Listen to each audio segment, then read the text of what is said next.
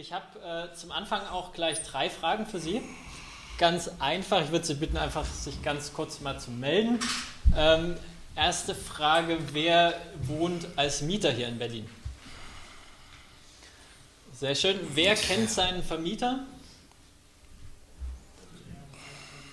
Und wer weiß, wem der Vermieter gehört, also wer am Ende das Geld aus, aus der Wohnung rauszieht? Okay, doch relativ viele. Sehr schön. Ähm, darum, also wir kommen dann nachher nochmal dazu, was das bedeutet. Ähm, ich selbst bin kein Immobilienexperte, ähm, habe mich trotzdem dem Thema angenommen, aus zwei Gründen. Erster Grund ist, ich habe eine junge Tochter und wir ziehen demnächst äh, in eine größere Wohnung nach Kreuzberg. Das heißt, ich bin einer der Betroffenen, die quasi am eigenen Leib ähm, nachvollzogen haben, was es heißt, gerade in Berlin eine Wohnung zu suchen. Äh, Leidtragender. Und äh, zum Zweiten habe ich, äh, haben wir verschiedene, mit Kollegen zusammen verschiedene ähm, Reportagen äh, gemacht, Zeitungsartikel geschrieben und da uns dieses Phänomen genauer angeguckt. Und darum soll es heute auch gehen.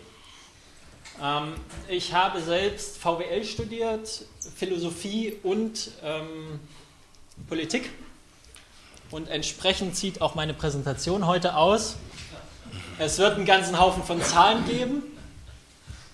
Und Zahlen ähm, mit einem bisschen Fokus auf Kreuzberg, also da, da wo ich hingezogen bin, also ein bisschen die persönliche Geschichte auch. Ich werde versuchen, Ihnen auch ein paar Geschichten zu erzählen äh, aus diesen Zeitungsreportagen zu den Immobilieninvestoren und am Ende auch meine unqualifizierte politische Meinung äh, dazu zu, zu Buche geben, was, was man dagegen tun kann. Und ich schlage vor, wir fangen mit den Zahlen an, solange sie noch wach sind. Ähm, eine etwas ganz, also weit ausholende Grafik. Zehn Jahre nach der Finanzkrise 2007 sind wir in einer Situation, wo die Mieten explodieren und das hängt miteinander zusammen. Sie sehen hier einmal in der Linie, die so nach oben explodiert, das ist die Entwicklung des Zentralbankgelds. Also wie viel Geld drucken die amerikanischen, europäischen und japanischen Zentralbanken gerade? Ja, die haben nach der, nach der Finanzkrise haben sie gesagt, es gibt so viel Schulden, so geringe Inflation, wir drucken Geld. In großem Umfang, wie man hier in der Grafik sehr schön sieht. Also es sind alles prozentuale Veränderungen, die drucken nach wie vor, die amerikanische Notenbank, Zentralbank hört jetzt gerade auf, die EZB macht noch fleißig weiter, die Japaner sowieso. Und das machen sie, weil die Inflation sich eigentlich fast nicht geändert hat. Ein Prozent, Sachen werden ein kleines bisschen teurer, aber im Supermarkt kostet alles noch genauso viel wie vorher. Deswegen druckt die Zentralbank weiter Geld. Und das hat den Effekt, hier sieht es gar nicht so spektakulär aus. In der einen Linie der DAX, also die Aktien haben sich in den letzten zehn Jahren im Wert verdoppelt. Ja, das heißt, wenn Sie vor zehn Jahren in der Börse investiert hätten, anstatt Ihr Geld auf dem Sparkonto zu liegen zu lassen, wäre das jetzt doppelt so viel Geld wert. Und in der gleichen Zeit, in den zehn Jahren seit der Finanzkrise, hat sich der Kaufpreis für einen Altbau in Kreuzberg, ähm, in dem man auch einziehen kann, um mehr als 300 Prozent erhöht. Ja, von knapp 1500 auf mittlerweile 5000 Euro. Ja, das heißt, jeden Tag, den man in dieser Zeit gewartet hat, sich eine neue Wohnung zu kaufen, ist diese Wohnung irgendwie 50 bis 100 Euro teurer geworden.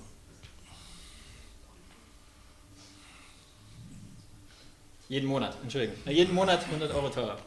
So, das ist die Situation. Wie gesagt, das hängt alles damit zusammen. Ja. Niedrige Zinsen, viel zu viel Geld, steigende Aktienwerte, steigende Immobilienpreise. So, das ist ein unterliegender Trend. Berlin ist aber noch, oder Altbau und Kreuzberg, Berlin ist nochmal was Besonderes. So, was hat, haben jetzt die ausländischen oder die Kapitalmarktinvestoren damit zu tun? Mit, diesem, mit dieser Preisexplosion. Und noch viel wichtiger, oder nicht viel wichtiger, aber für mich am spannendsten persönlich, wer verdient denn gerade so viel Geld oder wer hat denn jetzt gerade dreimal, viermal so viel Geld wie vor zehn Jahren, ohne irgendwas dafür getan zu haben. Sie sehen hier unten zum Vergleich auch nochmal für Deutschland, oben ein Überblick über die 1,8 Millionen Wohnungen, die es in Berlin gibt und wer die besitzt. Hier oben aus, ausgeschnitten sehen Sie die Börsenunternehmen, die Kapitalmarktunternehmen, wo auch die ausländischen Unternehmen mit drin sind. Ein relativ kleiner Anteil. Ja. Jetzt können wir sagen, können wir den Vortrag gleich lassen. So einen großen Einfluss haben die ja gar nicht auf, auf den Immobilienmarkt. Ähm, ist ja sowieso nur so ein verschwindend kleiner Teil. Äh, das stimmt. Also sie sind nicht alles entscheidend für den äh, Immobilienmarkt, auch wenn es in der Zeitung manchmal so aussieht. Ausländische Investoren sind nicht alleine schuld an den steigenden Preisen. Ähm, allerdings sind sie die aktivsten. Also wenn Sie jetzt hier sehen, 1,8 Millionen Wohnungen, davon werden jedes Jahr knapp nur 50.000 verkauft und noch ein bisschen mehr neu vermietet. Das heißt, dass die Aktivitäten, auch wenn, wenn die relativ klein sind, diese Börsenfirmen, durch, äh, auf diesem kleinen Markt der ständig den Eigentümer wechselnden Wohnungen sehr viel wichtiger sind. Die eine Hälfte, die andere Hälfte der Wohnungen gehört Leuten, die da selbst drinnen wohnen, das ist oben links, oder irgendwelchen Kleinanlegern, also dem Arzt von nebenan oder dem Russen mit seinem Geldkoffer. Ähm, so, ganz, ganz grob im Überblick erstmal, wem gehört Berlin? Äh, in Deutschland vielleicht noch ein Wort dazu, sieht es ganz anders aus. In Deutschland, äh, 45 Prozent der Leute in Deutschland besitzt eine Wohnung oder ein eigenes Haus. Also sehr viel mehr auf dem Land natürlich, jeder besitzt sein eigenes Haus. Äh, ich denke, sie sind relativ repräsentativ für Berlin. In Berlin sind es nur 14 Prozent und nicht 45 Prozent. Berlin ist eine absolute Mieterstadt.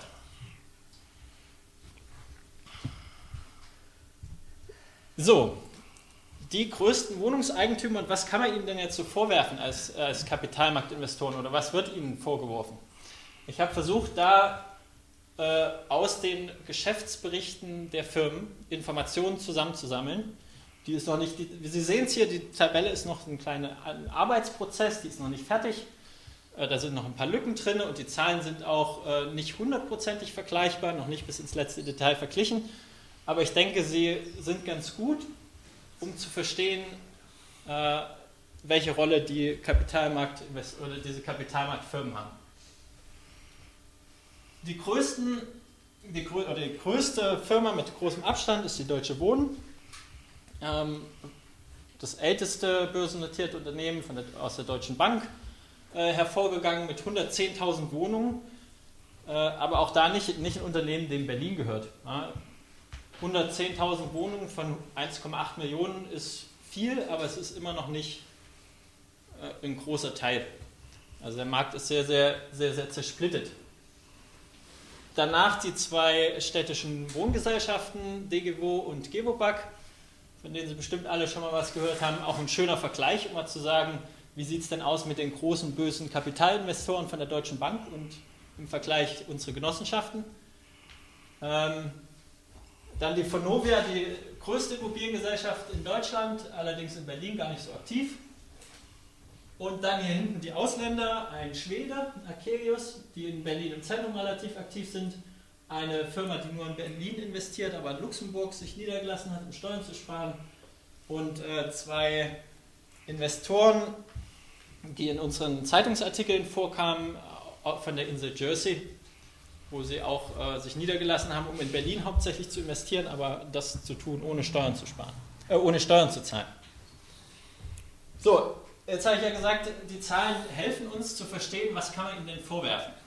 Der erste typische Vorwurf ist, die Kapitalinvestoren vernachlässigen ihre Wohnung. Ja, die lassen, reparieren nicht, lassen es verkommen, ziehen den Profit aus, lassen es runterkommen, gehen wieder weg. Das war vor zehn Jahren im Ruhrgebiet und auch in Sachsen mit den städtischen Wohnungen auch oft das Problem. In Berlin ist das Problem nicht so groß. Die Instandhaltungsausgaben sind relativ äh, stabil, würde ich sagen, und auch dem, was, was so empfohlen ist. Also im Rahmen 10 bis, 10 bis 15 Euro ist so der empfohlene Wert. Ähm, pro Quadratmeter? Pro Quadratmeter ist das, genau. Da liegen die äh, städtischen Wohngesellschaften mit drin, die meisten anderen auch, mit Ausnahme von Grand City Properties, also diese Luxemburger Firma, die äh, spart sich ein bisschen bei der Instandhaltung. Oder gegenüber den Investoren ausgedrückt, die arbeiten möglichst effizient mit ihrem Geld und ihren Wohnungen. Zweiter Vorwurf, den Kapitalgesellschaft normalerweise macht, sie machen Luxussanierung. Ekeln Mieter raus, machen Gebäudesanierung und nutzen das, um die Mieten zu erhöhen. In einem unserem Beispiel, diese Zahlen gibt es nicht für alle, alle Firmen, man kann, die, äh, man kann die aus den Geschäftsberichten ableiten, das habe ich noch nicht für alle gemacht. Man kann sie auch nicht hundertprozentig vergleichen, aber man sieht einen Investor, mit dem ich vor anderthalb Jahren mit der Immobiliengeschichte angefangen habe, Taliesin, die machen genau das. Ja, also man sieht das an diesem Wert, die kaufen heruntergekommene oder alte Wohnungen, investieren viel Geld rein, machen die auch schöner. Nicht unbedingt nur Luxussanierungen, manchmal machen sie die Wohnung auch als bewohnbar, ja, also das ist nicht, nicht eins zu eins sehbar, aber die machen genau das, sie investieren sehr viel Geld auch wieder pro Quadratmeter. Und das führt dazu, dass deren Mieten höher sind als bei anderen Unternehmen. Jetzt ist es mit, den, mit dem Vergleich von den Bestandsmieten, also Durchschnitts, Durchschnittsmieten von allen Wohnungen, die Sie in Berlin haben, so ein Problem. Miete hängt ja sehr viel an der Lage. Das heißt, man kann die nicht eins zu eins vergleichen. Akelius ist am liebsten in Innenstadtlagen, in Prenzlauer Berg und koaktiv. Äh, die Deutsche Wohnen von Nowhere eher im Stadtrand mit äh, Sozialwohnungen, also die sind nicht eins zu eins vergleichbar, die Wohnungen. Ähm, aber die Mieten sind trotzdem, glaube ich, äh, relativ gut vergleichbar und geben ja auch den, den Mietspiegel relativ gut wieder. Je nach Lage ist es so realistisch 6 bis 7 Euro. Das ist, ist der Mietspiegel, das sind die durchschnittlichen Mieten. Das hat allerdings nichts mit dem zu tun, was Sie jetzt gerade irgendwie, ähm, wenn Sie umziehen müssen, vorfinden. Und wie sieht es denn jetzt aus? Sind jetzt die, ähm, die ausländischen Kapitalinvestoren aggressiver bei der Mietsteigerung als Gevoback und Degevo? Auf den ersten Blick könnte man sagen, ja. Zehn Jahre, also die meisten Talesin, Phoenix Spree, die sind seit zehn Jahren in Berlin aktiv haben vor zehn Jahren Gebäude gekauft und seitdem investiert und optimiert und Mieter rausgeekelt und neue reingeholt und haben es geschafft, ihre Miete immerhin auf 7,6 äh, Euro pro Quadratmeter im Durchschnitt hochzuheben.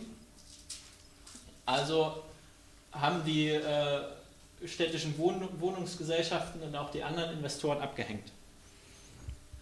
Wie gesagt, der Effekt von der Lage und so, den müsste man nochmal genau rausrechnen.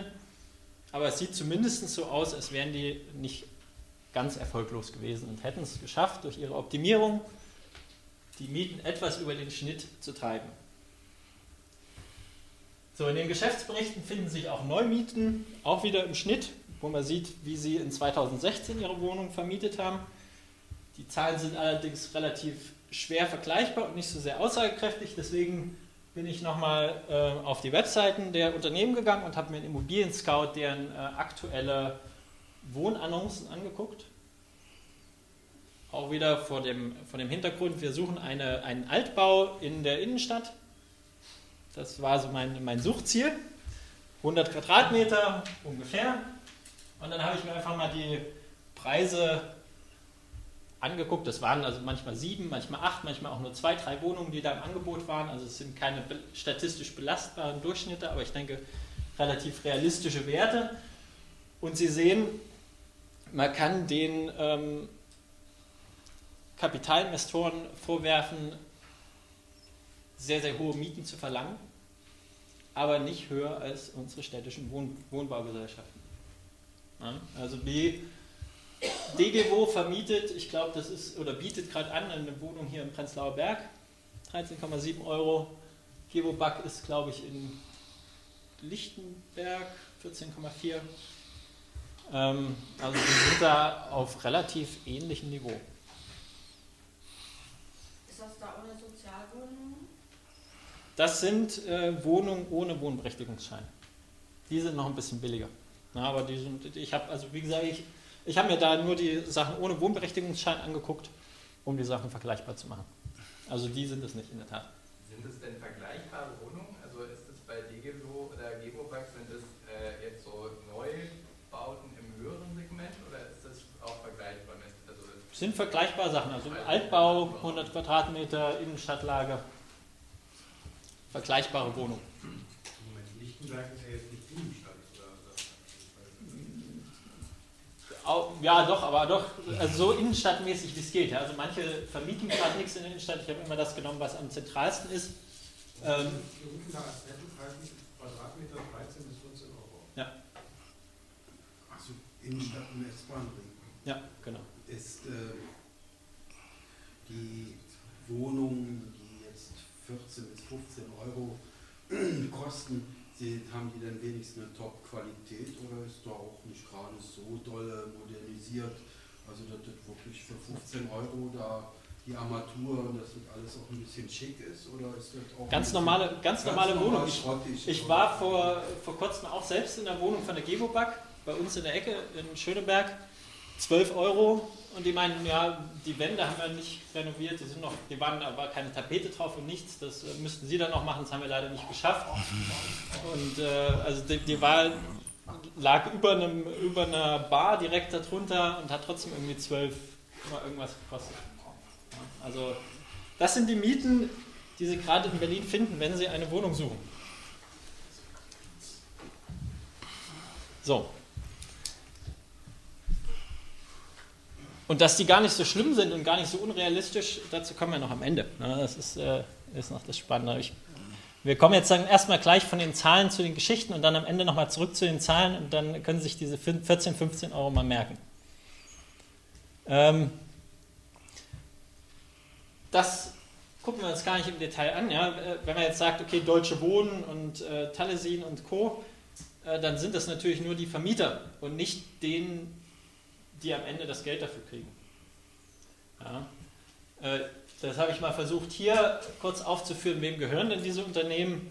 Gucken wir uns im Detail nicht an. Wenn Sie da am Ende nochmal Fragen dazu haben, können wir gerne drüber reden.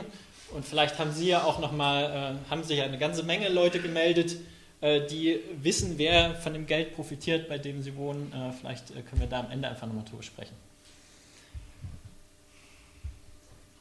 Von den Sachen immer abgesehen, also Instandhaltung vernachlässigen, Luxussanierung, Mieten hochtreiben, würde ich persönlich den ausländischen äh, Kapitalgesellschaften noch was anderes vorwerfen, was ein bisschen äh, kapitalismuskritischer noch und das Ganze von einer etwas breiteren Warte äh, sich anguckt. Und das will ich Ihnen jetzt mal an den Geschichten, die wir für die Zeitungsartikel untersucht haben, äh, ein bisschen näher bringen. Äh, wir fangen an mit einer, einem eine, einem, einem Parallelbeispiel aus der Wirtschaft. Hat es jemand schon erkannt, worum es geht?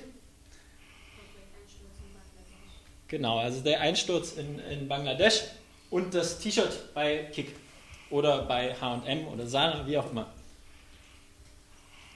Das Problem bei diesen T-Shirts aus Sicht der Näherin ist, sie arbeitet zu Konditionen und zu Preisen, die völlig unakzeptabel sind, aber sie kann sich bei den Leuten, die diese T-Shirts kaufen, nicht beschweren. Und genauso geht es auch Mietern ähm, in Häusern von ausländischen Kapitalgesellschaften. Ja, da ist der Mieter ist die Näherin, zum Beispiel ein Anwohner aus der Manitiusstraße, mit dem wir äh, gerade uns getroffen haben und mit dem wir uns seine Situation angeguckt haben. Der wohnt in einer Sozialwohnung, die Eigentümer wollen die Miete erhöhen, er müsste ausziehen und so weiter und so fort. Und er fragt sich, wer ist denn der Eigentümer? Und der Eigentümer ist ähnlich wie bei der Näherin aus Bangladesch, ein Däne. Im Internet nicht auffindbar, völlig unbekannt, also irgendein dänischer Arzt oder was auch immer er macht, ein Architekt, dem gehört diese Wohnung über ein verzweigtes Firmengeflecht von, ich glaube, sieben Stationen waren es in dem Fall. Im Vergleich dazu, ich weiß nicht, ob Sie es gehört haben, auf change.org, gerade die Kampagne, eine kleine Bar in Wedding, Miete soll erhöht werden. Eigentümer ist ein äh, Bürgermeister aus Bayern. Oder sein Vater zumindest, da sind sie sich nicht so ganz einig. Und äh, dieser Mieter fährt jetzt nach Bayern, um sich gegen seine Mieterhöhung und gegen das Schließen seiner Bar einzusetzen. Diese Möglichkeit haben sie nicht, wenn ihr Eigentümer irgendwo versteckt hinter Firmengeflechten in Dänemark sitzt und sie nicht rausfinden können, wer das ist. So, erste Kritik. Jetzt gucken wir uns das Ganze aus Sicht nicht der Näheren, sondern aus Sicht des Einkäufers an. Wenn Sie jetzt zu äh, Kick oder zu HM und Sarah gehen, das T-Shirt vor sich sehen, sieht das super aus, alles schön im Laden, alles gut gepflegt. Und genauso geht es auch dem Investor. Investor. Ja, also derjenige, der jetzt bei einer Immobilienfirma Aktien kauft, der sieht einen Geschäftsbericht, wo die Reno Renovierungen drin stehen, der sieht, was die Leute machen, er trifft irgendwo auf einer Messe vielleicht auf den, äh, auf den Manager, der hat schöne PowerPoint-Präsentationen über seine Pläne, über seine Investmentaussichten und dann investieren die halt und wissen nicht, dass sie am Ende in der Manitiusstraße oder in, in der Gartenstraße oder in der Lausitzer Straße irgendwelche Mieter aus ihren Wohnungen kegeln. Ja, Im Fall von Talesin haben wir uns das angeguckt. Das ist eine Gesellschaft, wie gesagt, auf der Insel Jersey. Manager aus London, die ihre Freunde und Bekannte gefragt haben, äh, ob sie mit ihnen vor zehn Jahren, ob sie mit ihnen zusammen Geld in Berlin investieren wollen. Gleiche Geschichte zur gleichen Zeit, Phoenix Spree. In der Untersuchung zu Phoenix Spree mit der, mit der Süddeutschen Zeitung hatten wir eine ganze Menge auch interner Informationen und da haben wir gesehen, wer alles da Anteile besitzt und haben auch gesehen, wie die zu ihren Anteilen gekommen sind. Einer von den, ein, einer von den Eigentümern aus der Schweiz hat uns erzählt, er hat irgendwann von seinem Banker, der ihn betreut, also ein wohlhabender Schweizer mit seiner privaten Bank, und sein Bankberater hat ihn irgendwann angerufen und hat gesagt, ich habe hier was Schönes für Sie, wollen Sie nicht ein bisschen Geld investieren? Der hat sich nichts Böses dabei gedacht, hat gesagt, die Rendite stimmt, mein Bankberater empfiehlt mir das, kaufe ich mir, die, kaufe ich mir den Anteil. Und kaufe damit einen Anteil an dem Haus in der Lausitzer Straße. Im Fall von Talesin das Gleiche. Da hat eine, äh, eine Stiftung aus Kanada investiert, die sich in äh, Kanada der Bildungsförderung, also eine gemeinnützige Stiftung, die in Kanada Bildungsförderung macht haben sie gedacht, äh, wir haben Geld, wir wollen mit diesem Geld was Gutes tun, das also anlegen und dann äh, aus den Profiten dann auch Gutes tun. Und die haben in, stehen ja gar nicht mit drauf sogar, aber die haben äh, bei Talessin investiert und damit den Mieter aus der Gartenstraße vor steigende Mieten gestellt, ohne das zu merken. Ja? Wie gesagt, wie bei der, wie wenn Sie einkaufen, bei Sarah sehen Sie auch nicht, dass da äh, Kinderarbeit dahinter steckt oder dass da Näherinnen darunter leiden. Genauso sehen die Investoren auch nicht immer, was sie eigentlich mit ihren Investitionen anrichten. Sie haben vorhin die Politik erwähnt. Welchen Einfluss hat die Politik auf, äh, ich meine, es muss ja, wenn ein Ausländischer investiert, muss ja irgendein Genehmigungsverfahren existieren oder Kick ist ja auch entstanden und es wurde dann Erlaubnis erteilt, dass sie verkaufen dürfen. Mhm. mhm. Wo, wo ist da äh, der Hebel oder wo? Oder ist da gar nicht mehr möglich einzugreifen? Also wir kommen am Ende äh, nochmal dazu, direkt einzugreifen. Es gibt ein Genehmigungsverfahren für ausländische Investoren, aber eher bei äh, Schlüsselindustrien. Also wenn Sie Anteile in der, in der, Rüstungsindustrie kaufen wollen, dann muss das Wirtschaftsministerium dem zustimmen und kann auch sagen, oder bei KUKA zum Beispiel, ja, dann sagt der Wirtschaftsminister, das wollen wir nicht an die Chinesen verkaufen, das gibt's. Wohnimmobilien in Deutschland, da hält, hält sich keiner auf, wenn sie Wohnimmobilien in Deutschland kaufen wollen. Allerdings, und da komme ich später auch nochmal dazu, äh, kann man auf jeden zumindest sagen, wir machen es sehr viel transparenter, wer in, in Deutschland Immobilien besitzt und kauft. Und wir sammeln darüber Informationen. Das gibt es zurzeit überhaupt nicht. Also weiß, wir haben mit allen möglichen Leuten gesprochen, mit dem Finanzminister, mit dem äh, Senator für Finanzen hier in Berlin. Es weiß keiner, wie viele Ausländer überhaupt, wie viele und von wo und welche hier in Berlin investiert haben. Also das wäre, denke ich, der erste Hebel, um da einfach ein bisschen besseres Verständnis zu haben. Aber dass Ausländer hier investieren, das können sie nicht vermeiden und das wollen wir auch nicht. Wir haben ja auch im Ausland äh, investiert, wenn sie Glück gehabt haben und sich vor zehn Jahren so entschieden haben. Also die, äh, die, die Mittel dagegen sind begrenzt. Wie gesagt, so eine breite Kapitalismuskritik und das ganz zurückschrauben, ganz zurücktreten, dass jeder irgendwie sein eigenes Haus besitzt und nur in seiner Nachbarschaft einkauft. Äh, so weit zurücktreten können wir es und wollen wir es nicht, aber man kann zumindest das sehr viel transparenter und offener gestalten. Das dritte Problem, ähm, wie ich zu dem Thema gekommen bin und was sich im Immobilienbereich auch sehr, sehr schön zeigen lässt, ist die Steuervermeidung. Ähm, also ich habe eigentlich, wie gesagt, mit, äh, mit Steuern nicht viel zu tun, äh, mit, mit Immobilien gar nicht so viel zu tun gehabt bis vor zwei Jahren und habe dann äh, angefangen daran zu arbeiten, weil ich gedacht habe, das ist ein Thema, das betrifft die Leute und dann kann man ihnen er was erklären, was sie sonst überhaupt nicht mitkriegen. Ja? Also wenn große Konzerne Steuern vermeiden, auch Privatpersonen Steuern vermeiden, dann ist es nicht das gleiche, wie wenn sie Mietsteigerungen haben. Das kriegt ja keiner mit. Also dem Staat fehlt irgendwo Geld, sie zahlen höhere Steuern, aber das weiß keiner, ne? merkt keiner. Dank Paradise Papers, Panama Papers ist es ein bisschen anders mittlerweile.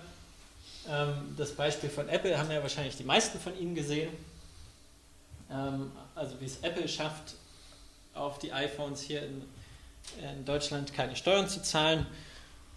Und so ähnlich machen das einige Immobilieninvestoren auch.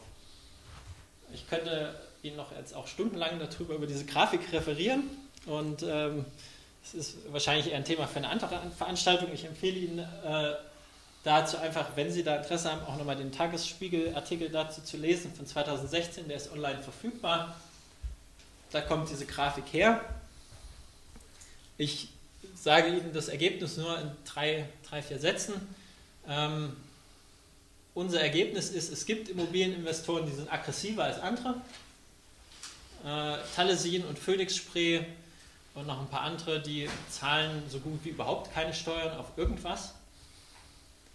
Ähm, Deutsche Wohnen, Gewobag und Co. zahlen zumindest ein paar Steuern. Ähm, also auch da gibt es schwärzere Schafe als ähm, äh, als äh, andere. Also gibt es einige, die sind aggressiver als andere. Und äh, aggressiv und wie gesagt überhaupt keine Steuern zu zahlen, also weder Gewerbesteuer noch Körperschaftssteuer noch Grunderwerbssteuer noch Veräußerungsgewinne, Kapitalertragssteuer noch ähm, Umsatzsteuer. Also wirklich alles, was man an Steuern zahlen kann, kann man im Immobilienbereich alles komplett vermeiden. Bis auf die Grundsteuer, da kommen Sie nicht dran vorbei aber die können Sie auf die Mieter umlegen. Das heißt, die zahlen nicht Sie, sondern die Mieter. Und das funktioniert, äh, wie gesagt, im Detail will ich es Ihnen gar nicht erklären, aber das funktioniert eben äh, durch Konstruktionen, die sich oft in Luxemburg, in Jersey und in dem Fall auch noch in Zypern ähm, dann Firmen gründen und ähm, dafür sorgen, dass eben die, also dann gibt es, Luxemburg hat seine eigenen Regeln, Jersey hat seine eigenen Regeln, Zypern und wenn man die alle schön zusammen kombiniert, kommt man am Ende zu dem Ergebnis, überhaupt keine Steuern zu zahlen. Wie gesagt, wie, wie es funktioniert, äh, können Sie im Artikel selbst sehen. Ähm, dann auch besser beschrieben von meinem Kollegen, der das etwas anschaulicher schreiben kann als ich. Und jetzt bin ich schon beim letzten Problem, der letzten Geschichte und dann kommen noch mal ein paar Zahlen und dann äh, meine politischen Meinungen. Ähm, wir hatten gesehen, 15 Euro Miete pro Quadratmeter ist das eine Problem. 5.000, 6.000, 7.000 bis 8.000 Euro pro Quadratmeter äh, Kaufpreis ist das andere. Wie gesagt, vor zehn Jahren hat ein Quadratmeter in Berlin noch 1500 Euro gekostet oder maximal 2000. Wenn Sie jetzt mal an den Maklern oder an den Sparkassen vorbeigehen, gibt es Wohnungen für 9000 Euro den Quadratmeter zu kaufen. Dann, das sind dann die etwas schickeren, die anderen für 5.000 oder 6.000 Euro. Und da fragt man sich manchmal, wer bezahlt denn sowas in Berlin? Also Berlin ist nicht dafür bekannt, äh, hochzahlende Jobs in Banken und Industrie zu haben. Wer kann solche Preise zahlen? Und da sind wir beim vierten Problem. In London ist das äh, schön zu sehen an dieser Straße. Bishops Avenue, Avenue ist äh, berühmt dafür. Da ist der Stromverbrauch sehr viel geringer als in allen Nachbarstraßen. Und das liegt daran, weil da fast keiner wohnt. Das ist eine der schicksten Straßen in London. Und die Häuser stehen die meiste Zeit leer, weil es sind einfach nur Investitionsobjekte. Für Russen, Ukrainer, Leute aus Aserbaidschan, aus der ganzen Welt, die denken, sie, sie brauchen irgendeinen Ort, wo sie ihr Geld waschen und sicher aufbewahren können. Und viele von diesen Investoren haben durch den Brexit Angst gekriegt, dass ihr Geld da nicht mehr so sicher aufbewahrt ist. Und Deutschland ist für die eine reizvolle Anlage. Und Berlin der spannendste Markt in Europa. Wie gesagt, die letzte Geschichte dazu. Ähm, der Monitor von ARD, die waren vor ein paar Monaten in Berlin und haben sehr viel Mühen da reingesteckt, um Geldwäschefälle im Berliner Immobiliensektor zu finden. Ich habe sie zwei Wochen lang begleitet zu Grundbuchämtern und allen möglichen anderen Stellen, um da irgendwie weiterzukommen. Und wir haben nicht viel rausgefunden. Also das, was ich Ihnen hier zeige, ist kein Fall von Geldwäsche, sondern der Fall, wo wir der Sache am nächsten gekommen sind. Ähm, aber es weiß keiner irgendwas über, hatte ich Ihnen ja schon kurz gesagt, über ausländische Investoren generell und über Geldwäsche noch viel, viel weniger. In dem Fall sehen Sie die Eigentümer, soweit man das aus den Datenbanken herausfinden kann. Eine, drei Familien aus Zypern. Äh, die Firma heißt KKL Law also benannt nach den Eigentümern hier, Herr Kus, was auch immer, Kusimanis und Herr Kofiotis und Herr so, mit seinen Frauen und Töchtern, die arbeiten alle zusammen in einer Firma und denen gehören mehrere hundert Wohnungen in Berlin. Darunter auch der Jugendclub bei uns um die Ecke in der Potsdamer Straße, der Jugendclub Potze. Der soll jetzt geschlossen werden, da sollen schöne Hotels reinkommen. Äh, verantwortliche Eigentümer, wie gesagt, wenn man sich durch die zehn, ich glaube in dem Fall waren es zehn Etagen über Luxemburg wieder bis nach Zypern vorarbeitet, sind diese Personen. So, jetzt fragen Sie sich, wie kommen drei Anwaltsfamilien in Zypern dazu, hunderte von Wohnungen in Berlin zu besitzen? Ich bin mir relativ sicher, ich kann es wie gesagt aber nicht nachweisen, dieses Geld gehört nicht Ihnen und die Wohnungen gehören auch nicht Ihnen sondern die verwalten das nur für irgendwelche Dritte. Dafür ist ja Zypern berühmt und bekannt. Ähm, wie gesagt, nachweisen kann man es nicht. Kein Mensch weiß es. Wenn man äh, den Finanzminister fragt, wie viele ausländische Investoren gibt es dann im Immobilienbereich, dann sagt er, keine Ahnung. Das Einzige, was wir ihnen geben können, sind die Grundsteuerkonten. Da gucken Sie, also dass Sie Ihr Geld für die Grundsteuer bekommen. Und da sind es 400 Ausländer, also 400 Firmen aus dem Ausland, die Grundsteuer in Deutschland zahlen. Allerdings in unserem Beispiel zahlen nicht die Zyprioten diese Grundsteuer, sondern die haben eine GmbH in Deutschland gegründet, die die Hausverwaltung macht und diese Hausverwalter zahlen die Grundsteuer. Das heißt, das Finanzministerium sieht dieses Haus wird verwaltet von einer deutschen Firma, die zahlen uns die Grundsteuer. Wir haben den Senator für Finanzen in Berlin gefragt. Der meinte, er weiß es nicht, er will es auch gar nicht wissen. Ja, der Bürgermeister in London hat, hat eine Untersuchung in Auftrag gegeben, hat gesagt, ich will das bitte genau wissen und hat auch die Ergebnisse veröffentlicht. Man kann online nachvollziehen in einer Liste, wem gehören diese äh, diese Häuser in der Bishops Avenue und aus welchen Ländern kommen die? Hauptsächlich aus den British Virgin Islands und aus Jersey. Wie gesagt, der Finanzsenator in Berlin will es gar nicht so genau wissen und meinte, er hat sein Zweckentfremdungsverbot, äh, Zweckentfremdungsverbot eingeführt und das sorgt dafür, dass Russen nicht einfach so Immobilien besitzen können. Und wir haben als allerletztes den Angestellten im Grundbuchamt gefragt der ja immer registrieren muss, wenn jemand eine Wohnung kauft. Und der meinte, er hat in den letzten Jahren sehr, sehr viele ausländische Firmen gesehen, immer mehr aus Panama und anderen Steueroasen. Aber er kann es in seinem Computersystem auch nicht nachvollziehen, wie viele das sind und welche genau. Ja, das ist also, es ist nicht rauszufinden. Wie gesagt, wir haben es äh, mit Fernsehen und Zeitung und allen möglichen äh, Aufwänden versucht. Es ist für Deutschland nicht nachvollziehbar, für London ist es das. Es gibt allerdings vielleicht zum Abschluss eine Schätzung, eine Hochrechnung, dass es knapp jedes Jahr 4 Milliarden Euro äh, Geldwäsche im deutschen Immobilienmarkt gibt. Also nur mal zur Größenordnung, jedes Jahr werden in, in Berlin Wohnungen für 9 Milliarden gehandelt. Ähm, deutschlandweit sind es knapp 150 Milliarden, glaube ich. 4 bis 5 Milliarden davon ist Geldwäsche. Also jede, jede zehnte, 15. Wohnung gehört jemandem, äh, von dem wir nicht wissen, woher das Geld her. Grobe Schätzung. Wie gesagt, es ist nicht nachvollziehbar, wer das ist. So. Vielleicht ganz kurze Pause. zu, den, zu den Geschichten, wie gesagt, die kann man nochmal nachlesen. Haben Sie irgendwelche Fragen schon noch dazu? Oder waren die Geschichten einigermaßen nachvollziehbar? finde das sehr gut nachvollziehbar, wie Sie, was Sie hier darstellen. Würde mich freuen, wenn es noch andere Veranstaltungen mit Ihnen geben würde. Ähm, mir sind natürlich viele Fragen im Kopf durchgegangen und ich denke, dass, ähm,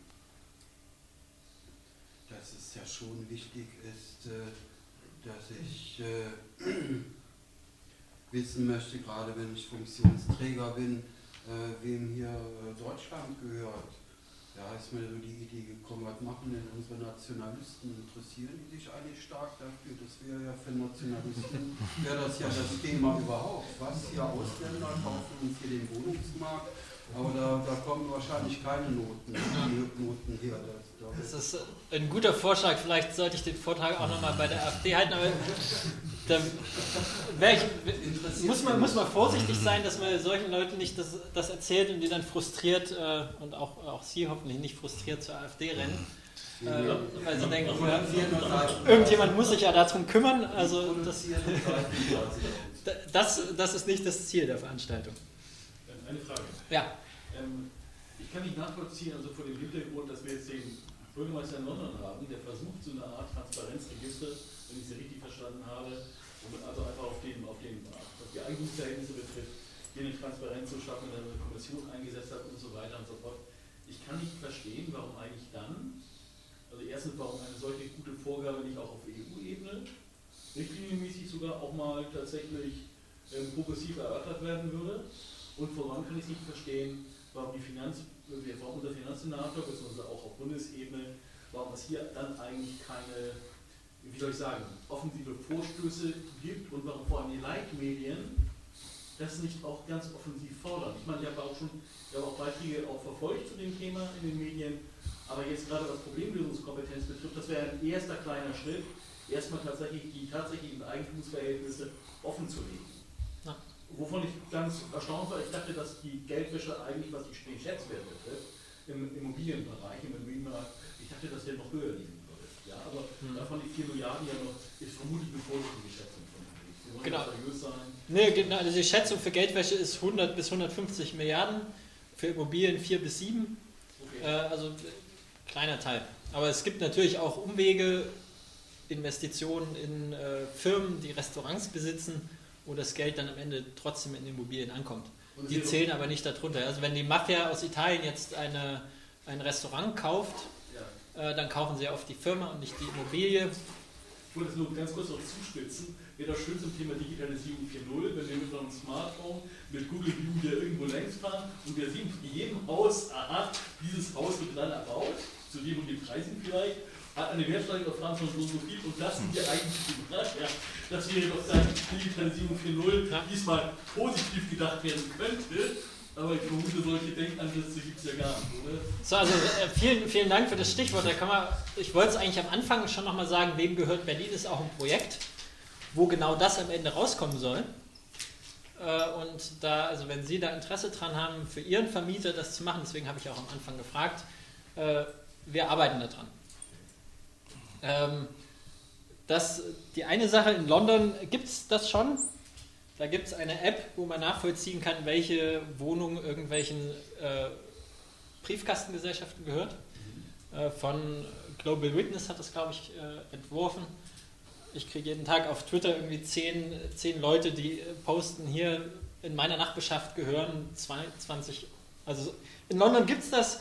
In Deutschland steht es relativ wenig in der Zeitung, weil man nicht an die Geschichten rankommt. Also man kommt an die Fälle nicht ran, weil es so wenig Informationen gibt. Und äh, ganz, ganz kurz zur EU. Es gibt Bemühungen, es gibt die vierte Geldwäscherichtlinie, mittlerweile schon die fünfte, die ein bisschen mehr Transparenz schaffen soll. Die vierte hat ein Transparenzregister für Firmen eingeführt. Deutschland hat es umgesetzt, allerdings ist es nicht transparent, also hat keiner Zugriff drauf auf dieses Register. Zugriff ist eingeschränkt. Deswegen hat die EU die fünfte Geldwäscherichtlinie gemacht, wo jetzt der, ähm, äh, der Zugang öffentlich sein muss und wo auch äh, Immobilienregister mit inklusive sind. Also da gibt es Bemühungen. Deutschland ist da aber also nicht Vorreiter, sondern Bremser. Genau, super. Noch zwei sind.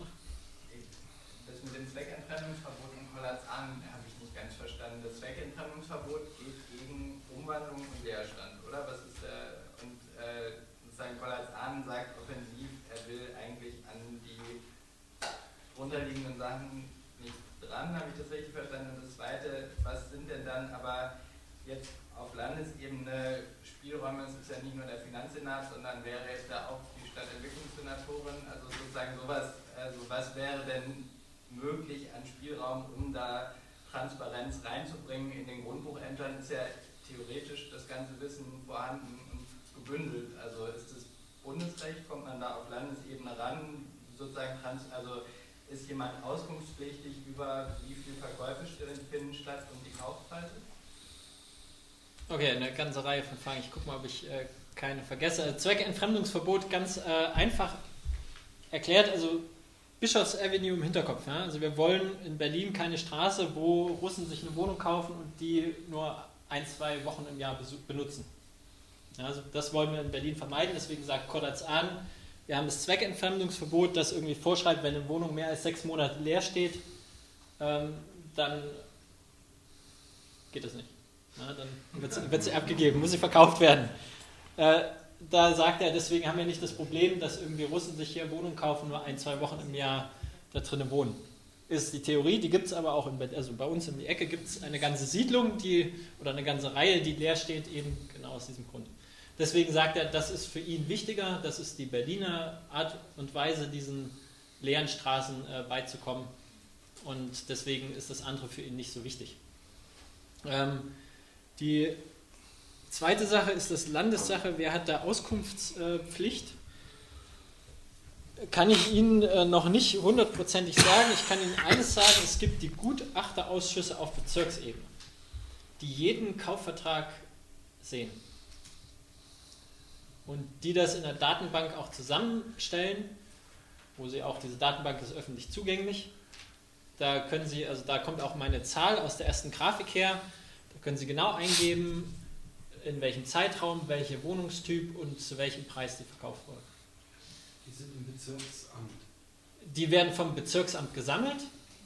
In den Gutachterausschüssen, die gibt es in Berlin, die gibt es in ganz Deutschland, äh, zusammengesammelt da gibt es diese ganzen Informationen. Na, da werden also das Bezirksamt wertet alle Kaufverträge aus und hat auch alle Informationen dazu. Allerdings gucken die überhaupt nicht nach Geldwäsche. Na, das ist bei denen überhaupt nicht interessant. Von der anderen Seite Geldwäscheüberwachung, Notare und Makler, die eigentlich dafür zuständig sind, das zu kontrollieren, ähm, werden auch wieder überwacht auf Bezirks- und auf Landesebene die machen einfach keine Verdachtsanzeigen. Also eigentlich müsste der Notar, wenn der Russe mit dem Koffer zu ihm kommt, und es passiert, also der aus dem Grundbuchamt hat uns einige Fälle geschildert, passiert faktisch so, Russe kommt Freitagnachmittag mit Geldkoffer und, äh, und Person, die dann Eigentümer wird, zum Notar und sagt, ich würde gerne irgendein Haus, schlagen Sie mir eins vor, Makler schlägt ihm eins vor, er guckt sich es gar nicht an, unterschreibt am Samstag früh den Vertrag, geht noch einkaufen, fliegt zurück. Passiert. Eigentlich müssten Makler und Notar Verdachtsanzeige stellen. Machen sie nicht. Es gab, glaube ich, äh, irgendwie zehn oder so letztes Jahr. Auch wieder eine Frage von Bezirks- und Landesebene, die das eigentlich überwachen sollten. Nur zwei Sachen. Äh, gibt dann noch vielschichtige Antworten, aber können wir auch. Äh, nur kurz eine Bemerkung. Ich finde es äh, ein bisschen schwierig, jetzt die ganze Zeit von Nationalitäten und der Russe und der Ausländer zu sprechen. Vielleicht kann man das ein bisschen abschwächen, weil ich glaube, es sind alle Ja. Nationalitäten wahrscheinlich vertreten. Ähm, und dann wollte ich äh, nur äh, fragen, also wir haben zum Beispiel in unserem Haus äh, uns irgendwann beim Handelsregister angemeldet. Und da kann man ja schon gewisse, äh, gewisse Details sehen. So, ne? Wie ist eine GmbH aufgeteilt, zu welchen Prozenten gehen die an welche anderen Firmen. Ähm, kann man nicht darüber, oder habt, habt ihr das quasi auch als, als Gruppe so genutzt? Oder äh, ist das quasi zu undurchsichtig, um da konkrete Angaben rauszukriegen? Also vielen Dank für die Anmerkung. Wie gesagt, ich sagte Russe so flapsig hier, weil ich nicht bei der AfD bin, da wäre ich sehr viel vorsichtiger. Äh, es gibt auch den Berliner Politiker, der sich für 1,5 Millionen Euro eine Wohnung gekauft hat in Berlin gerade, obwohl er das eigentlich gar nicht verdient. Ja, das sind auch Geschichten, die uns der Mann im Grundbuchamt erzählt hat. Russe, wie gesagt, nur so als Bild, was jeder damit verknüpft, äh, bei der AfD sehr viel vorsichtiger zu verwenden, in der Tat. Äh, Handelsregister, super Anmerkung, vielleicht können wir da im Nachhinein auch nochmal drüber sprechen, über das, was Sie herausgefunden haben. Äh, natürlich, das ist die erste Quelle. Zweite Quelle Bundesanzeige, wo auch die Jahresabschlüsse drin sind. Äh, so sind in Luxemburg ist es auch relativ transparent, da kann man das nachvollziehen. In Jersey ist es auch relativ gut, da kostet es 15 Euro pro Abruf, aber ist relativ. In Großbritannien ist es super einfach, in Zypern nicht. Und das ist das Problem bei diesen Recherchen. Man kommt von einem zum nächsten und hangelt sich da durch und bezahlt unterwegs irgendwie noch 100 Euro für irgendwelche Abrufe und landet am Ende dann bei irgendwelchen Anwälten in Zypern. Ja, also das äh, Griechisch oder Türkisch Zypern? in Griechisch Zypern. Ähm, Ich habe noch eine Frage zu diesem Projekt Wem gehört Berlin? Also es klang jetzt nur mal kurz an, also was sind aber die, also mich, mich würde wundern, was dann die ähm, sozialen Implikationen sind davon, dass man von jedem Haus sehen kann, äh, was, also wie das gekauft wurde und wie da der Zustand ist. Also ich meine, was bedeutet das für mich als Mieterin, wenn auf meinem Haus bei Google Maps überall steht, das ist ein Haus, was mit Geld, also durch Geldwäsche finanziert wurde. Also es hat ja auch für mich als Mieterin Auswirkungen. Ich kann es mir jetzt ja auch nicht äh, aussuchen, da gerade mal so eben auszuziehen. Wo ziehe ich dann hin? Ähm, gleichzeitig sind das ja Informationen, die ich nicht hatte oder ich hatte vielleicht nicht die Wahl oder den Luxus, sowas mit einzubeziehen in meine Überlegungen, wo ich hinziehe. Also ich, ich glaube, da hängt noch ganz viel an sozialen Auswirkungen dran, sowas bei Google Maps reinzuschreiben. Mal ganz abgesehen davon, möchte man Google füttern mit Ja. solchen Sachen. Ähm, genau, also das Ja. nur als Nee, auch, generelle Frage. Ja, So. super Anmerkung. Bei Google Maps wird es wahrscheinlich nicht reinkommen und äh, wenn dann auch nur durch ihre Mitwirkung. Also den Eigentümer, den werden wir nicht für ganz Berlin rausfinden, sondern nur für die Häuser, wo wir Leute finden, die da mitwirken und uns helfen bei der Unterstützung. Das heißt, sie würden das als Mieter schon vorher mitbekommen. Aber müssen wir uns nochmal Gedanken drüber machen. Auf jeden Fall. Vielleicht eine letzte Frage, dann habe ich noch ein paar Zahlen für Sie und dann können wir noch ein bisschen weiter diskutieren. Ja.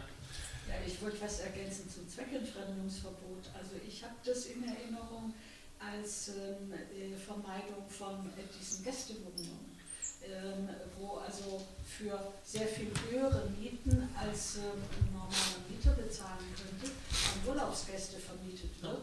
Und ähm, das sollte eingeschränkt werden durch das Zweckentfremdungsverbot, was aus meiner Sicht in Teilen gelungen ist. Ja. Genau, das ist richtig. Also es gibt zwei Elemente in diesem Zweckentfremdungsverbot und zwei, ähm, zwei Vorschriften, zwei Arten von Zweckentfremdung. Zweckentfremdung 1 ist Airbnb und Co. Also man darf seine Wohnungen nicht mehr mehr als einmal im Leben vermieten und ähm, untervermieten. Und die zweite Zweckentfremdung ist aber eben die, man darf das Haus nicht leer stehen lassen. Das sind äh, zwei, zwei Sachen in einem Gesetz. So, ich hatte ja gesagt, äh, wem gehört Berlin, ist eine spannende Frage, um zu wissen, wen können wir denn jetzt für diese ganze Misere verantwortlich machen, bei wem können wir uns beschweren. Ist für mich persönlich aber eine spannende Frage, um auch zu verstehen, wer profitiert davon. Wer profitiert von 15 Euro Mieten? Ich habe Ihnen die Zahlen aus unserem Beispiel mal hier dazugegeben. Und jetzt sehen Sie mal, wer profitiert im Fall von Tallesin, also der ausländischen Kapitalgesellschaft, und wer profitiert, wenn Herr Olaf Heinrich aus Bayern Ihr Vermieter ist. Ja, also der Olaf Heinrich streicht das ganze Geld ein. Ist auch nicht schön, wenn das Geld zur CSU nach Bayern fließt. Bei unserem Beispiel allerdings sieht das noch ein bisschen anders aus. Dieser ganze äh, Verwaltungskopf Zypern, Jersey, Luxemburg kostet insgesamt 17 Millionen Euro. Für Wirtschaftsprüfer, Anwälte, Frühstücksdirektoren, die also einmal im Jahr zum Meeting kommen und das alles unterzeichnen, die kriegen alle ihr Geld davon ab. 17 Millionen Euro, das sind jetzt 10 Jahre, äh, also seit 2006 bis jetzt, ähm, bis zum letzten Bericht in 2016. 10 Jahre deswegen, weil Jubiläum, 10 Jahre Finanzkrise, aber auch weil 10 Jahre genau die Zeit ist, in der man Immobilieninvestitionen macht, aus einem ganz einfachen Grund.